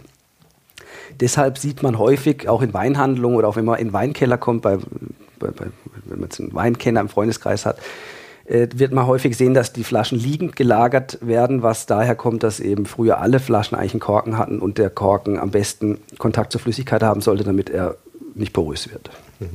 Und bei Schraubverschlüssen ist es komplett egal, ob man den hinlegt oder stehen lässt. Genau, also da ist, das ist vollkommen egal. Dunkel und kühl äh, bleibt trotzdem. Ähm, bei den Schraubverschlüssen ist es vollkommen irrelevant, ob der Wein liegt oder steht. Wie lange kann ich jetzt so einen Wein lagern bei mir? Ähm, den, den also, wir gerade trinken oder ja, machen wir mal den mal gerade trinken. Also bei, de, bei, dem würde ich jetzt sagen, also der Gewürztraminer aus Villa, den wir gerade trinken, Jahrgang 2014, würde ich sagen, den kann man ruhig drei, vier Jahre liegen lassen. Äh, danach wird er dann sicher nicht mehr besser. Also jeder Wein hat auch irgendwann seinen Zenit. Bei dem Weißwein, je nachdem wie er gemacht ist, würde ich mal sagen, so drei, vier Jahre, vielleicht auch fünf oder sechs Jahre. Danach wird er dann vielleicht irgendwann ein bisschen oxidativ, weil er dann eben zu viel Sauerstoff irgendwann hat und zu lange gereift ist. Äh, Rotweine, die explizit auf Lagerfähigkeit hin produziert werden, das kann man unter anderem durch die Maischestandzeit beeinflussen. Also ich hatte ja vorhin erklärt, dass bei Rotwein werden die Trauben angepresst und dann gibt es Kontakt mit den Stielen, den, den Kernen und der Traubenhaut. Äh, je länger die Maischestandzeit ist, desto mehr Gerbstoffe diffundieren auch aus den Schalen und den Kernen und den Stielen. Und diese Gerbstoffe machen den Wein in gewisser Weise haltbar. Wenn der Wein dann auch noch ins Holzfass kommt, werden auch wieder Polyphenole, also Gerbstoffe aus dem Holz rausgelöst. Auch das macht den Wein lagerfähig. Äh, und wenn man einen Wein explizit so produziert, dass man sagt, der soll jetzt erst in 20 Jahren auf seinem Höhepunkt sein, also der hat einen hohen Tanningehalt, einen hohen Gerbstoffgehalt, äh, der ist dann auch wirklich erst in 15, 20 Jahren auf seiner Höhe, äh, dann, also jetzt habe ich es gerade vorweggenommen, dann kann man einen Rotwein locker 15, 20 Jahre lang weglegen. Es mhm. gibt auch Bordeaux, die heute getrunken werden, die 100 Jahre alt sind, die noch trinkbar sind. Äh, das kommt immer darauf an, wie man den Rotwein produziert. Man kann ihn auch explizit so produzieren, dass er schnell trinkreif ist, indem man ihm zum Beispiel Sauerstoff zugibt während der Gärung. Das, das gibt die sogenannte äh, Mikrooxidation. Da wird dann in den Wein Sauerstoff hineingegeben, dass er schnell reift, dass das, was er in der Flasche über Jahre hinweg machen würde, dann schon vor der Abfüllung macht. Äh, auch hier kann man beeinflussen, ob ein Wein lagerfähig ist oder nicht. Dementsprechend wieder keine Pauschalantwort. Die größten Erlebnisse, die, die man mit Rotwein haben kann, sind Rotweine, die so produziert sind, dass sie lange lagerfähig sind. Und wenn man dann mal an einen großen Bordeaux kommt oder so, der 30 Jahre lang gereift ist, dann sind das mit die größten Erlebnisse, die es gibt. Oder eben einen großen Rotwein aus Willein, der 30 Jahre gereift ist. und okay, und was so normale Supermarktweine für, keine Ahnung, 5 bis 10 Euro oder so, kann man die auch mehrere Jahre bei sich irgendwie im Keller irgendwie hinstellen, ohne Angst haben zu müssen, dass die dann ja, also, nicht mehr trinkbar sind? Oder? Ich sage jetzt mal so, wenn ich mir für 5 Euro in Österreich im Supermarkt einen einfachen Weißwein kaufe, kann ich den sicher auch zwei Jahre weglegen. Kommt auch immer wieder auf die Rebsorte und so drauf an, aber sagen wir mal, zwei Jahre müsste fast auch jeder einfache Weißwein durchhalten. Ähm, beim Rotwein kommt es auch wieder auf die Rebsorte und auf die Tanninstruktur und äh, solche Dinge an. Äh, wenn man sich einen Supermarkt-Rotwein für 10 Euro kauft, würde ich den jetzt nicht viel länger als drei bis fünf Jahre weglegen. Immer unter Vorbehalt, je nach Rebsorte, je nach Anbaugebiet und so. Aber ich würde mal sagen, jeder halbwegs solid gemachte, solide gemachte Rotwein kann drei Jahre lagern oder vier oder fünf. Okay, also das, was man normalerweise so zu kaufen bekommt, wenn man jetzt keine großartigen Ansprüche oder Wünsche hat, äh, dann sind das eigentlich so trinkfertige Weine, die halt durchaus zwei, drei Jahre ohne Bedenken. Genau, so würde ich das formulieren, genau. Ja. Und es ist halt so, das, was ich vorhin gesagt habe, die Weine, die so produziert sind, dass man sie 20 Jahre weglegen kann, die dann eben einen sehr, sehr hohen Gerbstoffgehalt haben, aus, de, aus dem Holz, aus, dem langen, aus der langen Maischestandzeit, Die sind wiederum, wenn man sie jung trinkt, kein Genuss, weil es gibt einen Fachausdruck im Weinbereich oder der auch im Weinbereich verwendet wird, der heißt adstringierend. Adstringierend heißt, dass die Zunge pelzig wird. Das kennt man vielleicht, wenn man mal eben einen sehr dunklen Rotwein getrunken hat, dass der den Mund ganz trocken macht und die Zunge sich dann pelzig anfühlt. Das kommt durch den sehr hohen Tanningehalt, also durch den sehr hohen Gerbstoffgehalt. Und diese Tannine, diese Gerbstoffe oder auch Polyphenole, die reifen in der Flasche über Jahre hinweg. Und wenn ich jetzt einen Wein habe, der einen sehr hohen Tanningehalt hat, das kann sein, dass ich den nach zwei, drei Jahren aufmache und denke, um Himmels Willen, der hat keine Frucht, der hat keine Aromatik, der macht nur den Mund trocken und pelzig, dann spricht es dafür, dass der Wein viel zu jung ist und dass man ihn nochmal zehn Jahre liegen lassen muss. Die Tannine verändern sich dann, weil sich auch eben die Aromaverbindungen im Wein äh, verändern und mit Sauerstoffkontakt und durch die Lagerzeit äh, reifen die Tannine und der Wein wird dann tatsächlich erst nach 15 oder 20 Jahren wirklich ein Genuss. Also mhm. da ist es dann tatsächlich so, dass die Weine, dass man die nicht nur lange weglegen kann, sondern dass man sie unbedingt lange weglegen sollte, wenn man wirklich den Wein auf seinem Zenit dann trinken möchte. Zeitgeistphänomen ist wiederum, dass kaum ein Winzer sich getraut, lagerfähige Weine zu produzieren, äh, weil wenn alle Verbraucher die Weine oder ja, Verbraucher oder Weingenießer die Weine schon nach zwei, drei, vier, fünf Jahren trinken und niemand die Geduld hat, den wegzulegen, dann äh, trinkt niemand den Wein, wenn er eigentlich auf seinem Höhepunkt ist. Deswegen gibt es immer mehr Winzer, die vielleicht auch etwas angstbehaftet sind, die ihre Weine extra so äh, versuchen auszubauen, dass sie schnell trinkreif sind. Äh, weil man natürlich eine bestimmte Kennerschaft an Kunden braucht, äh, wenn man Weine produziert, die 20 Jahre liegen müssen. Weil ansonsten kommt niemand in den Genuss, den Wein auf seinem Höhepunkt zu trinken, wenn die Verbraucher eben den Wein zu schnell trinken oder zu früh. Da könnte man eigentlich auch Wein als Zukunftsinvestition sehen. Und jetzt halt so ein Wein, der noch gelagert werden muss, relativ günstig kaufen dann so in 20, 30 Jahren, wenn er dann wirklich fertig ist, zum schönen Ertrag wieder verkaufen, oder? Das, ähm, Darauf könnte man spekulieren, oder? Es gibt Menschen, die machen das. Äh, allerdings ist es natürlich immer äh, mit, äh, auch mit Gefahren behaftet. Es kann immer was schiefgehen, auch wenn dann der, vielleicht die, die, Luftfeuchtigkeit zu gering ist, dass der Korken dann doch porös wird und der Wein oxidiert. Man braucht die richtigen Lagermöglichkeiten und so, um, um tatsächlich Wein als Kapitalanlage äh, zu, zu, zu verwenden. Es gibt Menschen, die machen das. Dafür wiederum braucht man in der Regel Kapital, weil nur die Weine, die einen großen Namen haben, werden in 20 Jahren dann auch tatsächlich nachgefragt. Wenn dann so eben, oder sagen wir mal in 50 Jahren, wenn ich einen großen Bordeaux, Bordeaux nehme, Motor Rothschild, kommen ein paar tausend Flaschen äh, auf den Markt und in 50 Jahren gibt es halt weltweit vielleicht nur noch 50 Flaschen oder so. Äh, wenn der Wein dann noch gut ist und richtig gelagert wurde, kann ich richtig viel Geld damit zu einem Wein verdienen. Aber die Flasche kostet halt auch schon wenn man sie jetzt dann kauft, aktuell 150 Euro oder 200 Euro oder vielleicht auch mal 300 Euro je nach Jahrgang. Es kann sein, dass der Wein in 50 Jahren dann 20.000 Euro wert ist oder dass jemand den für 20.000 Euro kauft. Das sind aber keine Weine, die niemand kennt, sondern es gibt halt so eine Handvoll Weine weltweit, die Höchstpreise erzielen, wenn sie lange gelagert sind.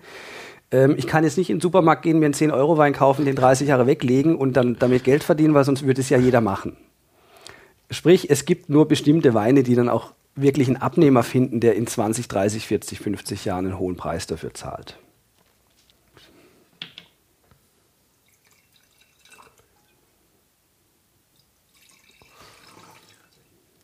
So, wir haben jetzt einen Kek Frankosch Rosé vom Weingut Hummel aus Willein. Äh, Kek Frankosch heißt in Deutschland Lemberger, also ist die gleiche Rebsorte, ist ein Synonym.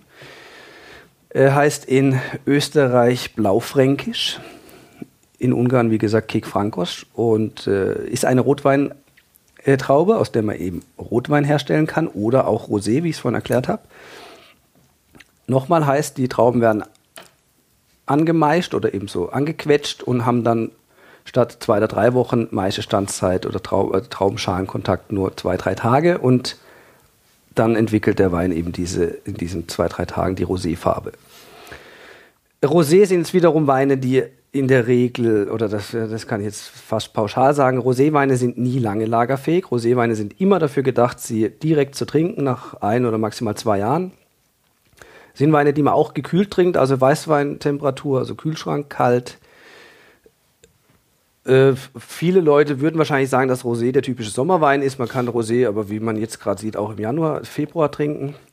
Ähm, Rosé ist sehr speziell. Es gibt viele Leute, die mit Rosé nichts anfangen können, weil es jetzt nicht gerade so die Speerspitze des Weines ist. Es gibt aber großartige Roséweine, hängt auch ein bisschen immer mit der Weinkultur zusammen. In Südfrankreich gibt es ganz großartige Roséweine und auch ganze Anbaugebiete, die eigentlich sich auf Rosé spezialisiert haben.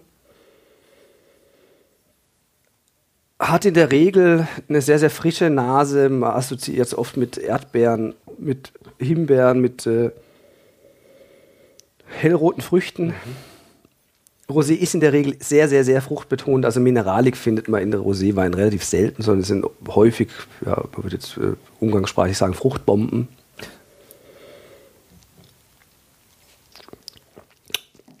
Im Gegensatz zu Rotwein eben keine Tanninstruktur, nichts, was den Mund pelzig macht, also wenig Gerbstoffe, weil die eben nicht aus den Traubenschalen diffundiert sind, weil er nur zwei Tage Kontakt hatte. Unkomplizierte, schöne, fruchtige Weine, wenn man Rosé ernst nimmt und auch als Winzer das ernst nimmt, so wie es auf dem Weingut Hummel auch der Fall ist, kommen da tatsächlich durchaus komplexe, tiefgründige Weine dabei raus. Aber er äh, wird trotzdem niemals die Komplexität und Tiefe haben, die ein großer Rotwein hat. Mhm. Ja. So leichter Sommerwein. Okay. Ja.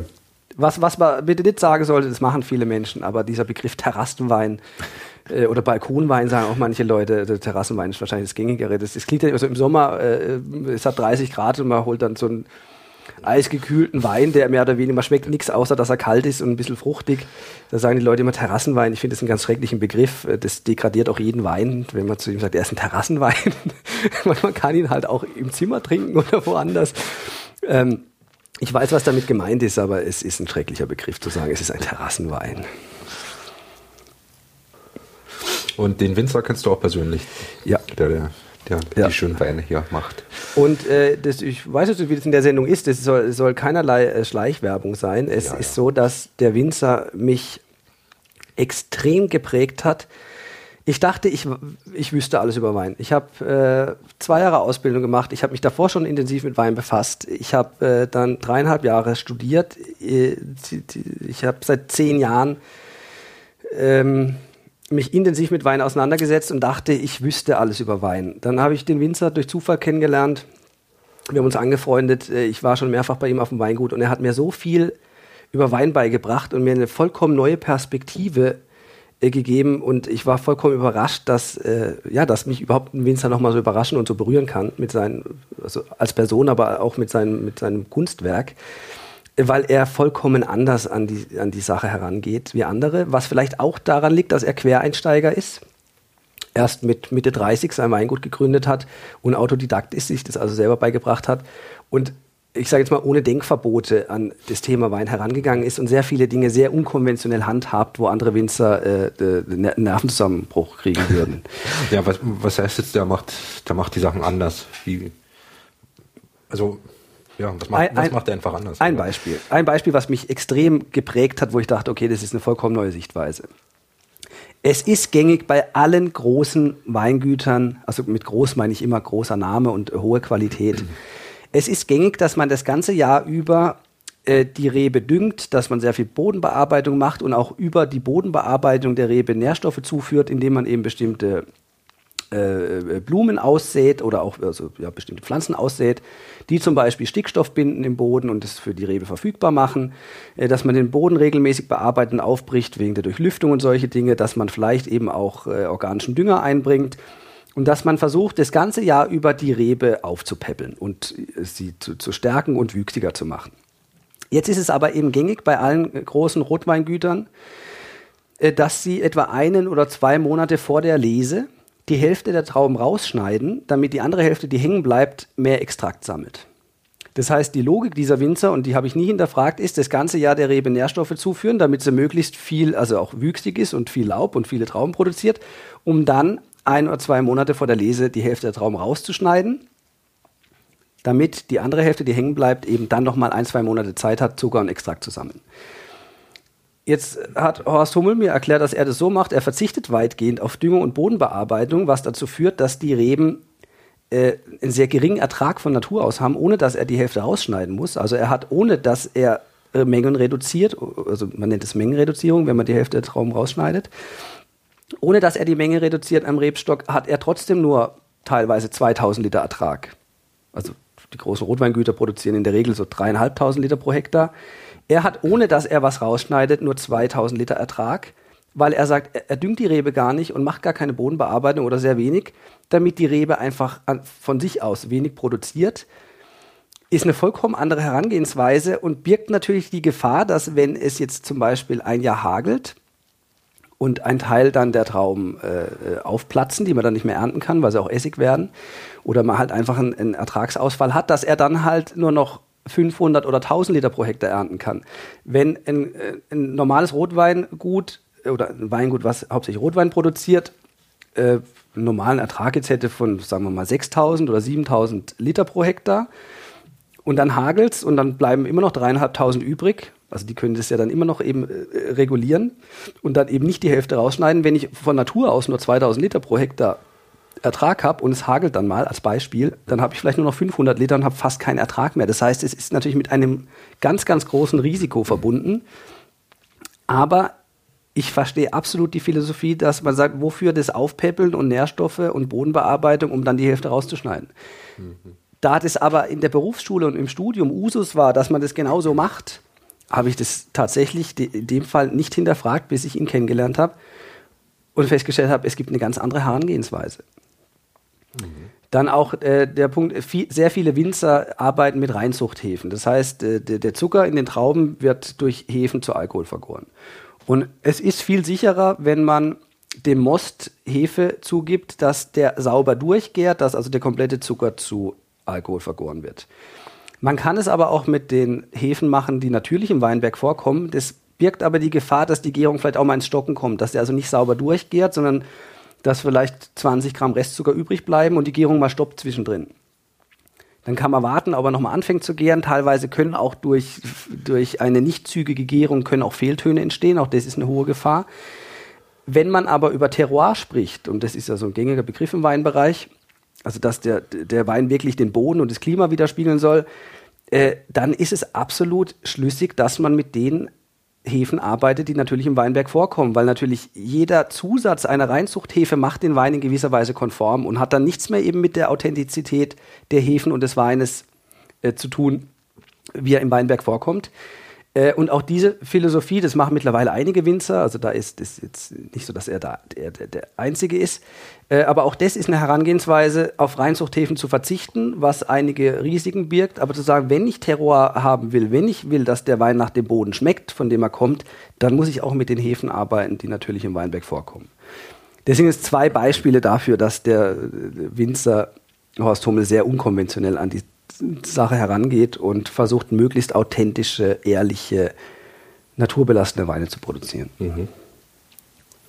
Ja, äh, gibt es eigentlich sowas wie ein Reinheitsgebot? Also es gibt ja beim Bier gibt's ja so ein Reinheitsgebot, das sich vor allem die Bayern groß auf die Fahne schreiben, würde ich jetzt mal sagen.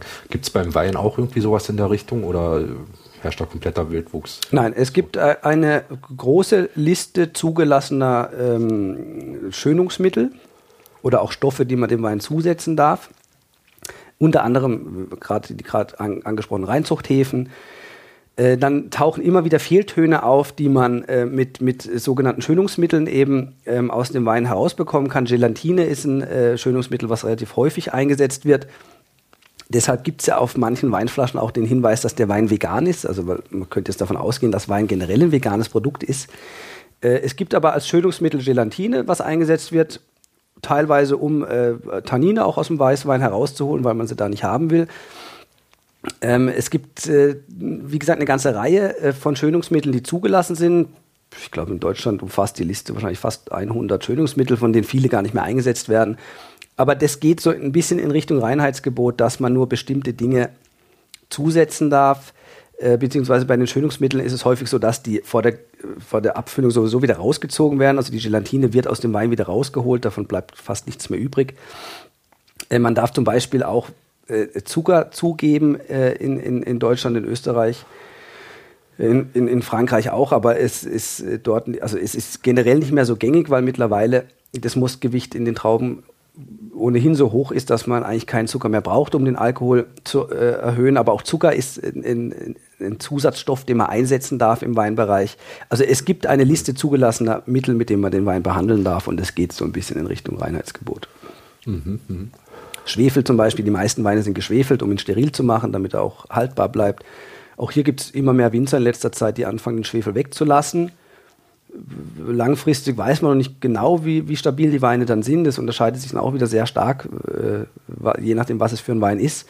Äh, aber hier ja, es gibt eine Reihe von Mitteln, die man gängig verwendet und die zugelassen sind. Wir trinken jetzt einen Kek Fankosch vom Weingut Hummel aus Willein. Gleiche Rebsorte wie der Rosé eben.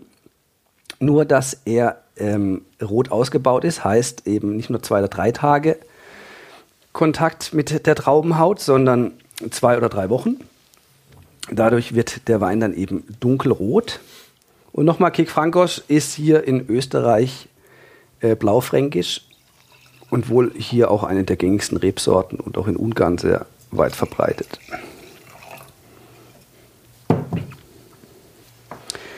Man kann grundlegend sagen, dass es äh, auch im Rotweinbereich wie auch im Weißweinbereich, hatten wir das vorhin schon, es gibt Rebsorten, die in der Regel sehr, sehr alkoholreich sind, sehr, sehr dunkel, ähm, sehr fett und vielleicht teilweise auch etwas, ja, so. Es gibt Rebsorten wie zum Beispiel Shiraz in Frankreich, Syrah, ähm, die, die, teilweise schon fast marmeladig sind, also sehr, sehr äh, weich, fruchtig, dicht, dunkel, die so auch ein bisschen den internationalen Geschmack treffen. Äh, Kek Frankosch hier in Österreich, Blaufränkisch, ist eher eine Rebsorte, tendenziell, die etwas leichter ist im Alkohol, eher etwas filigraner, etwas schlanker, vielleicht etwas facettenreicher und eben nicht ganz so dunkel, marmeladig oder schokoladig, sondern eher etwas leichtfüßiger, fruchtig und dafür filigraner und facettenreicher. Mhm. Und Zweigelt ist ja in Österreich auch ganz beliebt. Mhm. Der ist dann mehr kräftiger, mehr. Zweigelt äh, ja. und Blaufränkisch. Äh, das so ungefähr die gleiche Richtung. Das ist schwer zu sagen. Das, das ist wirklich auch immer wie der Winzer das handhabt. Äh, Zweigeld ist eine Kreuzung aus Blaufränkisch und einer anderen Rebsorte, die ich gerade vergessen habe. Also die, die Rebsorte Zweigeld besteht zur Hälfte aus Blaufränkisch, deswegen gibt es natürlich eine Verwandtschaft. Ähm, ich würde sagen, die gehen in den, ja, Zweigeld ist vielleicht der etwas kräftigere. Äh, dennoch ist auch Zweigeld eine Rebsorte, die jetzt im Gegensatz zu einem Cabernet Sauvignon oder einem Cabernet Franc oder einem Syrah oder auch einem Zinnfahndel aus Übersee, im Gegensatz zu diesen wirklich schweren, dunklen, alkoholreichen Rebsorten ist auch der Zweigeld eher noch ein Leichtgewicht.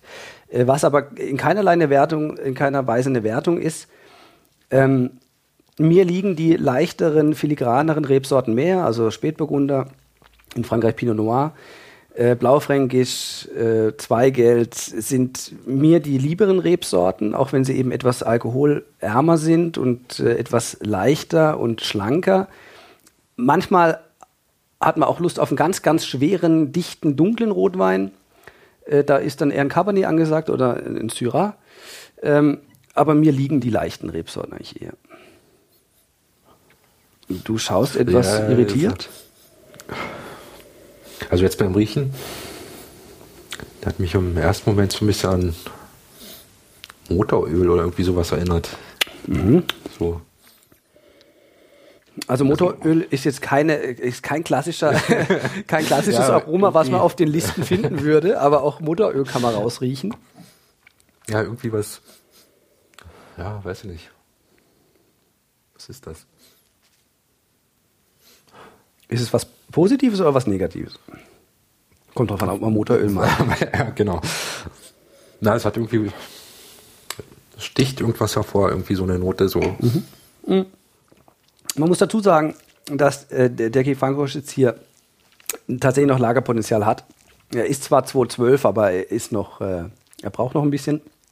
Er ist seit gestern offen, was ihm aber eigentlich gut getan hat. Er hat eine, eine sehr eigenwillige Nase. Auf Motoröl wäre ich jetzt nicht gekommen, aber er hat tatsächlich eine sehr, sehr, er ist eckig, kantig ja, und äh, sehr eigenwillig. Die Weine vom Weingut Hummel polarisieren, glaube ich, auch sehr stark, weil er eben eine sehr eigene Stilistik hat. Und als ich das erste Mal einen Wein von ihm getrunken habe, bevor ich den Winzer kannte, äh, war ich äh, beeindruckt, dass sich ein Winzer getraut, solche Weine zu machen, weil sie eben nicht gefällig sind, sie sind nicht schmeichlerisch und weich und samtig, sondern sie sind brachial, sie sind kantig, äh, sie haben einen hohen Gerbstoffgehalt, sie sind authentisch und äh, wild. Und äh, ja, man muss sich mit diesen Weinen befassen, um sie zu verstehen. Ja, aber mhm. ist auf jeden Fall interessant. Das ist doch schon mal. Also, ist auch schon mal das war jetzt auch gar nicht negativ gemeint mit dem Motoröl, aber es, war, es hat halt besondere Note. Also Gut, also ich äh, habe den Wein schon äh, viele, viele Male getrunken. Ähm, für mich dominiert Sauerkirsche. Sauerkirsche. Mhm. Also man könnte jetzt auch sagen Kirscharoma, aber man merkt schon, dass er eine, für einen Rotwein auch eine relativ hohe Säure hat, was ich aber äh, sehr stimmig finde in dem Wein. Deshalb eben die Sauerkirsche, weil er was Herbes hat. Und man merkt auch, also wenn man das irgendwann mal äh, ungefähr weiß, wie das, wie, wie das riecht, merkt man auch, dass er einen Holzton hat, also dass er im, im Barrikfass war. Und für den Rotwein relativ schlank, 12 Volumenprozent. Ja, und eben eher ein leichterer Rotwein. Mhm.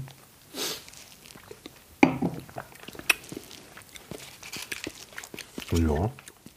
Wie ist das eigentlich mit den Fässern? Werden äh, sind da so Holzfässer oder so? Ist das so der heilige Gral, wo man dann den Wein drin lagert? Oder ist es auch voll okay, das irgendwie in Stahlfässern irgendwie zu machen? Oder also es sind dann wahrscheinlich auch wieder unterschiedliche Philosophien, aber gibt es da so No-Gos oder ist das grundsätzlich schlecht, das jetzt im Stahlfass zu machen oder grundsätzlich Nein. gut? Also No-Gos gibt es eigentlich nicht. Ähm, es ist so, wenn ein Wein im Holzfass war, dann merkt man das in dem Wein. Das will man bei einem Riesling zum Beispiel, will man keinen dominanten Holzton haben, weil es zu der Rebsortenstilistik einfach nicht passt. Äh, muss man wieder mit Einschränkungen sagen, es gibt große Holzfässer, die jetzt nicht aus Eichenholz sind, die dann auch über 50 Jahre hinweg äh, oder länger verwendet werden. Da hat der Wein dann keinen spürbaren Holzton mehr ent entwickelt, aber trotzdem andere Aromen. Das wird beim Riesling, großes Holzfass wird auch beim Riesling eingesetzt. Äh, die kleinen äh, äh, Eichenholzfässer, die sogenannten Barrikfässer, die geben einen sehr starken Holzton ab. Und das will man nur in bestimmten Weinen drin haben. Das teilweise auch im Weißweinbereich, aber da nur bei den wirklich alkoholischen, kräftigen Rebsorten, weil ansonsten der Holzton den schlanken Wein einfach erschlagen würde. Deswegen passt es zum Riesling nicht. Chardonnay wird häufig im Barrik ausgebaut, passt dann zu dieser Rebsorte. Große Rotweine haben eigentlich alle äh, Holz gesehen, also ich sage es jetzt noch einmal dazu, immer, das, so, das sind so Faustregeln. Es gibt auch sicher große Rotweine, die nur im Stahl waren, ist aber ganz, ganz selten. Ähm, Barrikfass, also kleine Eichenholzfässer, geben einen sehr starken äh, Holzton ab, den man nur in manchen Weinen haben will. Äh, es ist insofern die Speerspitze, als dass es sehr aufwendig ist, mit kleinen Barriks zu arbeiten, weil man kann sich vorstellen, der Aufwand, in Wein in den 100.000 Liter Stahltank zu legen, ist weniger aufwendig, als wenn man die 100.000 Liter auf kleine 225 Liter Holzfässer verteilen muss. Also Holzfasseinsatz oder Barrikeinsatz ist sehr aufwendig, sehr teuer dadurch. Äh, das macht man nicht mit schlechten Weinen. Also diesen Aufwand betreibt man nur, wenn man wirklich einen großen Wein hat. Dementsprechend sind die großen Bordeaux, Burgunder, die großen Rotweine aus Willein im kleinen Eichenholzfass gewesen. Da gibt es wiederum die Unterscheidung, nämlich ein neues Barrikfass. Also wenn ich ein neues Barrikfass nehme, was, wo, was noch kein Wein gesehen hat, dann ist der Holzton, den das Fass abgibt, extrem dominant. Wird häufig gemacht. Da wiederum Philosophie von Weingut Hummel. Er kauft äh, gebrauchte Holzfässer aus dem Burgund, die drei Jahre im Burgund eingesetzt wurden und nimmt die gebrauchten, weil die dann nur noch einen ganz leichten Holzton abgeben und eben auch der Wein sich auf eine bestimmte Art und Weise entwickelt in diesen kleinen, kleinen Holzfässern. Äh, da ist die Philosophie dahinter, dass der Wein eben nicht dominant nach Holz schmecken soll, sondern dass eben das Terroir rauskommen soll und die Reb Rebsortentypizität und im Hintergrund der Holzton sein soll. Äh, dementsprechend gibt es auch da wieder Unterschiede. Stahltanks sind bei Weißwein absolut gängig, gerade bei den leichten Weißweinrebsorten. Äh, Stahltanks sind unheimlich teuer. Also das macht man auch nur bei, bei, bei guten Weinen. Es gibt ansonsten auch die Alternative Plastik oder GFK-Tanks heißen die. äh, die, die deutlich günstiger sind. Also Stahltanks sind auf gar keinen Fall irgendwas Schlechtes, werden halt eingesetzt für Weine, die keinen Holzton haben sollen und die eine bestimmte Stilistik haben soll, sollen. Auch der Unterschied ist, beim Stahl kann man die Weine reduktiv ausbauen, also ohne Sauerstoff. Im Holzfass atmet der Wein immer ein bisschen und bekommt immer ein bisschen Sauerstoffkontakt. Äh, dementsprechend, man redet auch von reduktiven und oxidativen Ausbau. Auch das wieder ist Philosophiefrage. Äh, es gibt aber keine No-Gos, was die Gebinde angeht, aus meiner Sicht, oder die Materialien.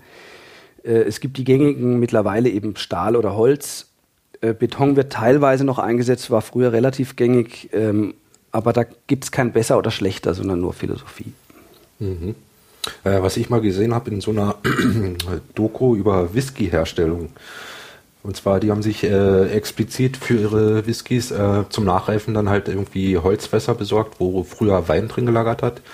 Und die haben halt auch wirklich nur Fässer genommen, die halt schon, schon mal benutzt worden sind. Und äh, da war dann halt so das Ding, äh, ja, dadurch kriegt der Whisky halt nochmal eine besondere Note irgendwie. Und dadurch, dass davor irgendwie was anderes drin war, ist es halt irgendwie special und so.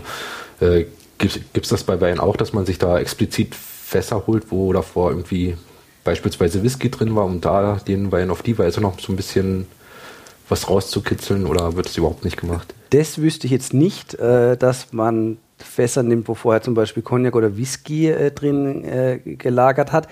Es ist so, dass die meisten Winzer die Barrikfässer einsetzen, also die kleinen Eichenholzfässer, dass sie neue Fässer kaufen, weil sie eben den dominanten Holzton wollen. Was es gibt, wie eben jetzt äh, beim Weingut Hummel, ist, dass er sich explizit Fässer aus dem Burgund kauft, weil Burgund eine eigene Stilistik hat und ein, eines der größten Rotweingebiete eben ist, eines der besten.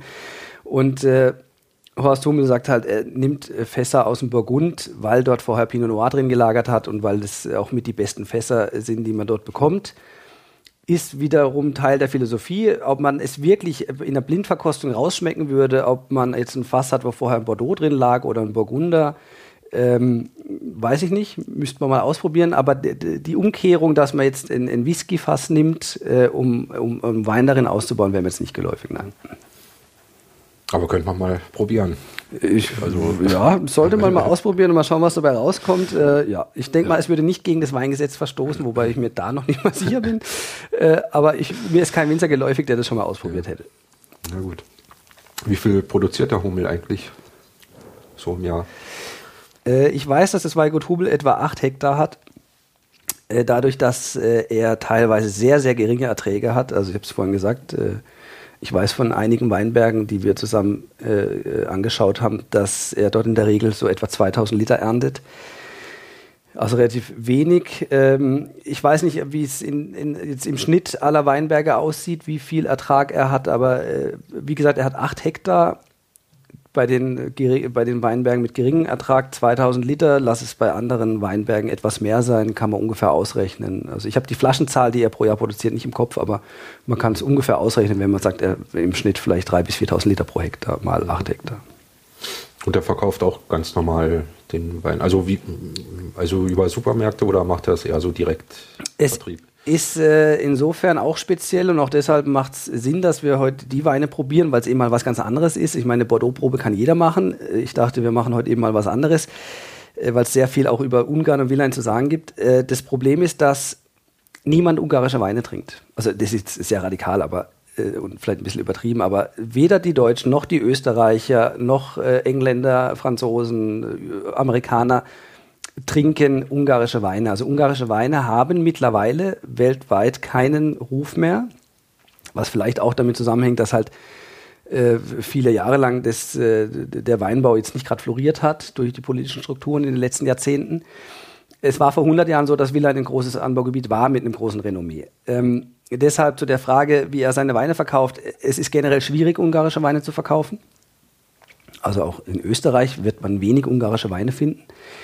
Ähm, deshalb, äh, er geht hauptsächlich über also Direktvertrieb und Weinhandlungen und Gastronomie, weil der Vorteil an der Gastronomie ist, wenn man äh, jetzt zum Beispiel in ein Sternerestaurant geht, gibt es immer ein Sommelier. Und wenn einem der Sommelier einen Wein empfiehlt zu einem bestimmten Essen, dann sagt man im Zweifelsfall, ja, das probieren wir jetzt mal aus. Das heißt, da kann der Sommelier dann explizit darauf hinwirken, zu sagen, nee, wir nehmen jetzt mal nicht Standard, Chianti, Bordeaux, Rioja, irgendwas, sondern probieren Sie zu dem Gang doch mal was aus wie Wein dann funktioniert es. Deshalb ist auch ein Weg, über den er seinen Wein verkauft, äh, hochwertige Gastronomie mit Sommeliers, wo der Wein dann auch tatsächlich empfohlen werden kann. Ansonsten Direktvertrieb und kleine Weinhandlungen. Äh, es wird keinen Supermarkt geben, der Weingut Hummel verkauft. Äh, deshalb es ist er ist ja auch ein jetzt, jetzt so im Schnitt gesehen eher ein kleineres Weingut. Äh, und das Problem, was eben ungarische Winzer haben, bis auf eine Handvoll, die jetzt international mittlerweile auch äh, so ein bisschen zu Shootingstars geworden sind, dass ungarischer Wein äh, nicht ganz so einfach zu verkaufen ist wie zum Beispiel österreichischer, italienischer, französischer, deutscher Wein. Mhm. Ja, muss die Tourismus-Marketing-Abteilung noch mal ein bisschen. Ja, ich gehe da, geh davon aus, dass der Boom jetzt nach unserer Sendung hier äh, ein, Absolut. eintreten wird. Ja. Peak Hummel. genau. Ja. Naja, wäre schön. So, wir werden jetzt äh, zum Abschluss noch einen Rotwein vom Weingut Hummel verkosten, und zwar einen Portugieser. Portugieser, eine Rebsorte, die auch typisch für Willein ist. Der Portugieser wird auch in Deutschland angebaut. Das Problem beim Portugieser ist. Moment, ich öffne kurz die Flasche. Ja, das ist gut, das ist authentisch. Das mögen die Leute. Äh, das Problem beim Portugieser ist, den auch andere Rebsorten haben, also das ist nicht nur beim Portugieser so, es gibt Rebsorten, äh, mit denen viele Jahre lang Schindluder getrieben wurde. Das heißt, äh, Rebsorten, die einen relativ hohen Ertrag haben können und vielleicht jetzt eher ein bisschen robuster sind als andere Rebsorten. Also es gibt Rebsorten, die sehr sehr sensibel sind, wie Spätburgunder, die anfällig sind für, für Krankheiten und die sehr viel Pflege brauchen sind natürlich aufwendiger und teurer äh, zu bewirtschaften als etwas robustere Rebsorten, die vielleicht einen etwas höheren Ertrag haben. Und es gibt Rebsorten, die halt eben robust sind und einen hohen Ertrag haben, aus denen kann man sehr, sehr billige Weine dann, also sehr, sehr günstige Weine herstellen. Portugieser gehört zu den Weinen, äh, zu den Rebsorten, aus denen häufig oder lange Zeit sehr mäßiger äh, Supermarktwein produziert wurde.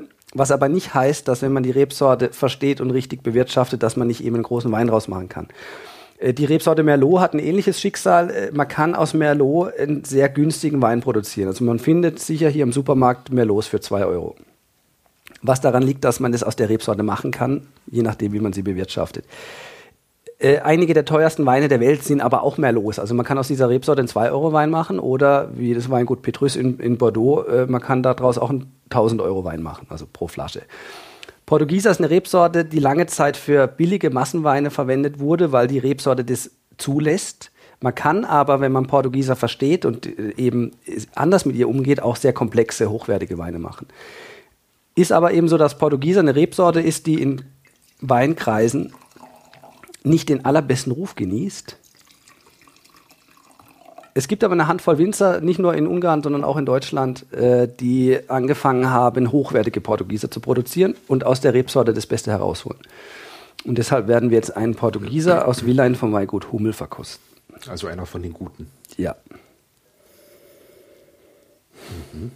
Und man merkt schon, ganz andere Nase. Ja jetzt tatsächlich so auch äh, klassisch ankreuzen wieder die Schablone. Er hat ein bisschen Kaffee, Röstaromen, Schokolade, eher so dunkle, auch teilweise etwas herbe Aromen. Hinten dran eine schöne Frucht. Und jetzt äh, von der Nase, im Gegensatz zum Kik Frankosch, der ja sehr, sehr herb und auch ein bisschen, also die Säure kommt raus und gut bei dir Motoröl ähm, beim äh, Portugieser jetzt viel weicher die Nase, etwas samtiger, äh, trotzdem aus meiner Sicht eben äh, eine, eine, gewisse Herbe auch hat, aber vielleicht deutlich zugänglicher ist als der Kek Frankosch. Mhm.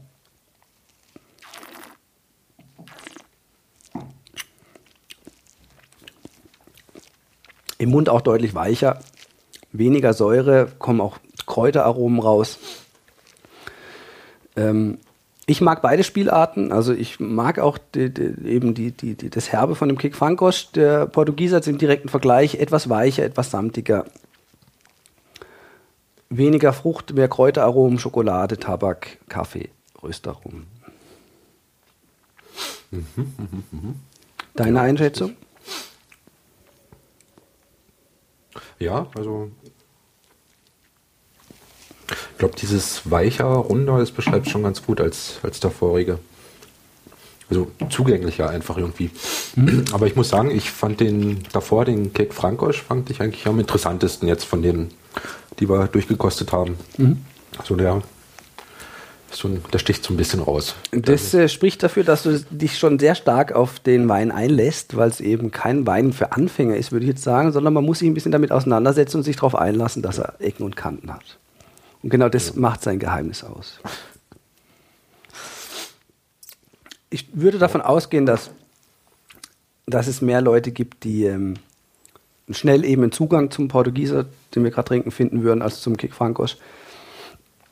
Es macht aber halt ja manchmal mehr Spaß, sich mit den etwas komplexeren Weinen auseinanderzusetzen. Und äh, man muss dann auch wirklich auf den Wein zugehen, um ja. ihn zu verstehen. Genau. Also Wenn ich noch einen Appell loswerden darf. Oh ja, bitte. Äh, zum Ende, weil ich gerade das Gefühl habe, wir kommen zum Ende. Ja, so langsam. Der Sendung. Ähm, man sollte keine Berührungsängste haben. Also wenn es gibt äh, so Weinexperten, die einem unheimlich äh, als, als, die einem als Laien unheimlich Angst einflößen können, weil sie unheimlich viel über Wein erzählen und was man alles wissen muss. Und da hat man dann vielleicht das Gefühl, oh Gott, ich verstehe das eh nie, also lasse ich es einfach. Man sollte vollkommen angstfrei an Wein herangehen und einfach versuchen, ihn zu verstehen, ihn zu schmecken, sich damit befassen. Es tut sich eine Riesenwelt auf, wenn man sich mit Wein befasst. Es reicht vollkommen, wenn man sagen kann, der Wein schmeckt oder schmeckt nicht. Weil eben so oft der Satz kommt, ach, ich kann gar nicht mehr über Wein sagen, außer er schmeckt oder schmeckt nicht. Das ist das Einzige, was zählt. Man sollte sich nicht einschüchtern lassen davon, dass Wein tatsächlich teilweise sehr komplex ist, sondern sich einfach auf den Genuss einlassen. Und äh, jeder, der sich auf Wein einlässt und sich damit befasst, wird feststellen, dass sich wirklich eine unheimlich große, schöne Welt auftut, die sehr viel Spaß macht. Mhm.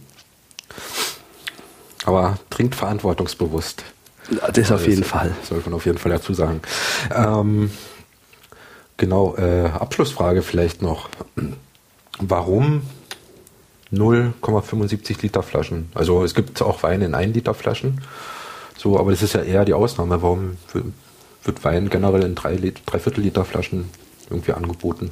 Gibt es da irgendwie einen Grund, den du jetzt weißt? Oder ist den Ursprung der Geschichte, den kenne ich nicht. Ich weiß, dass es bestimmte äh, Flaschengrößen gibt, die in der EU zugelassen sind. Also man darf zum Beispiel keine 0,6 Liter Flasche abfüllen, sondern es gibt, die EU schreibt bestimmte Flaschengrößen vor. Das beantwortet aber nicht die Frage, woher die 0,75 Liter kommen.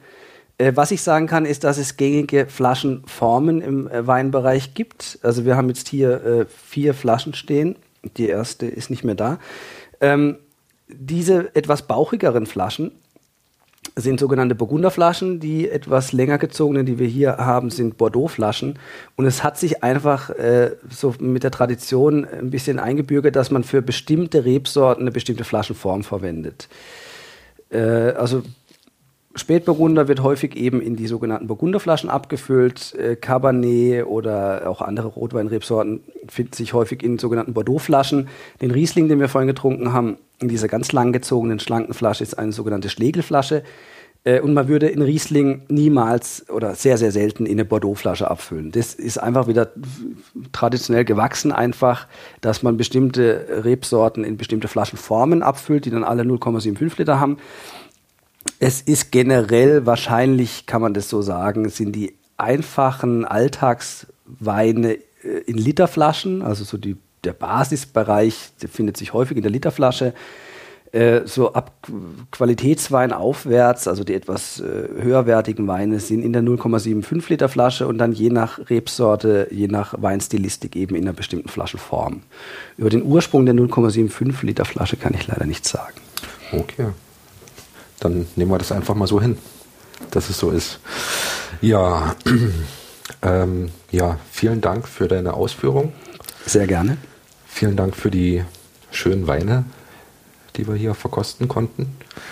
Äh, ja, so, ja, wir haben auch schon wieder über zwei Stunden, also schöne lange Sendung ich glaube auch ziemlich viel, ja, wir haben ziemlich viel abgedeckt. Also wir sind jetzt natürlich nicht bis ins letzte Detail gegangen und ich glaube, da gibt's noch, da könnte man noch irgendwie zehn Folgen aufnehmen und hätte immer noch nicht alles äh, erfasst, aber ich glaube so ein bisschen, um vielleicht ein bisschen Gefühl dafür zu bekommen, ein bisschen mal einen Einstieg zu haben in die weite, große Welt des Weines. Äh, ja, ich glaube, dafür ist das schon mal ganz gut geworden.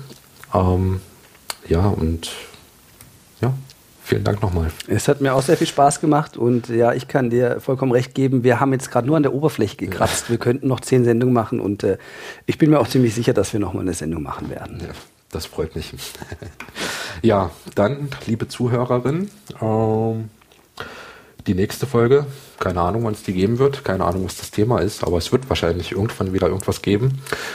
Bis dahin, vielen Dank fürs Zuhören und äh, don't drink and drive. Bis dann, tschüss.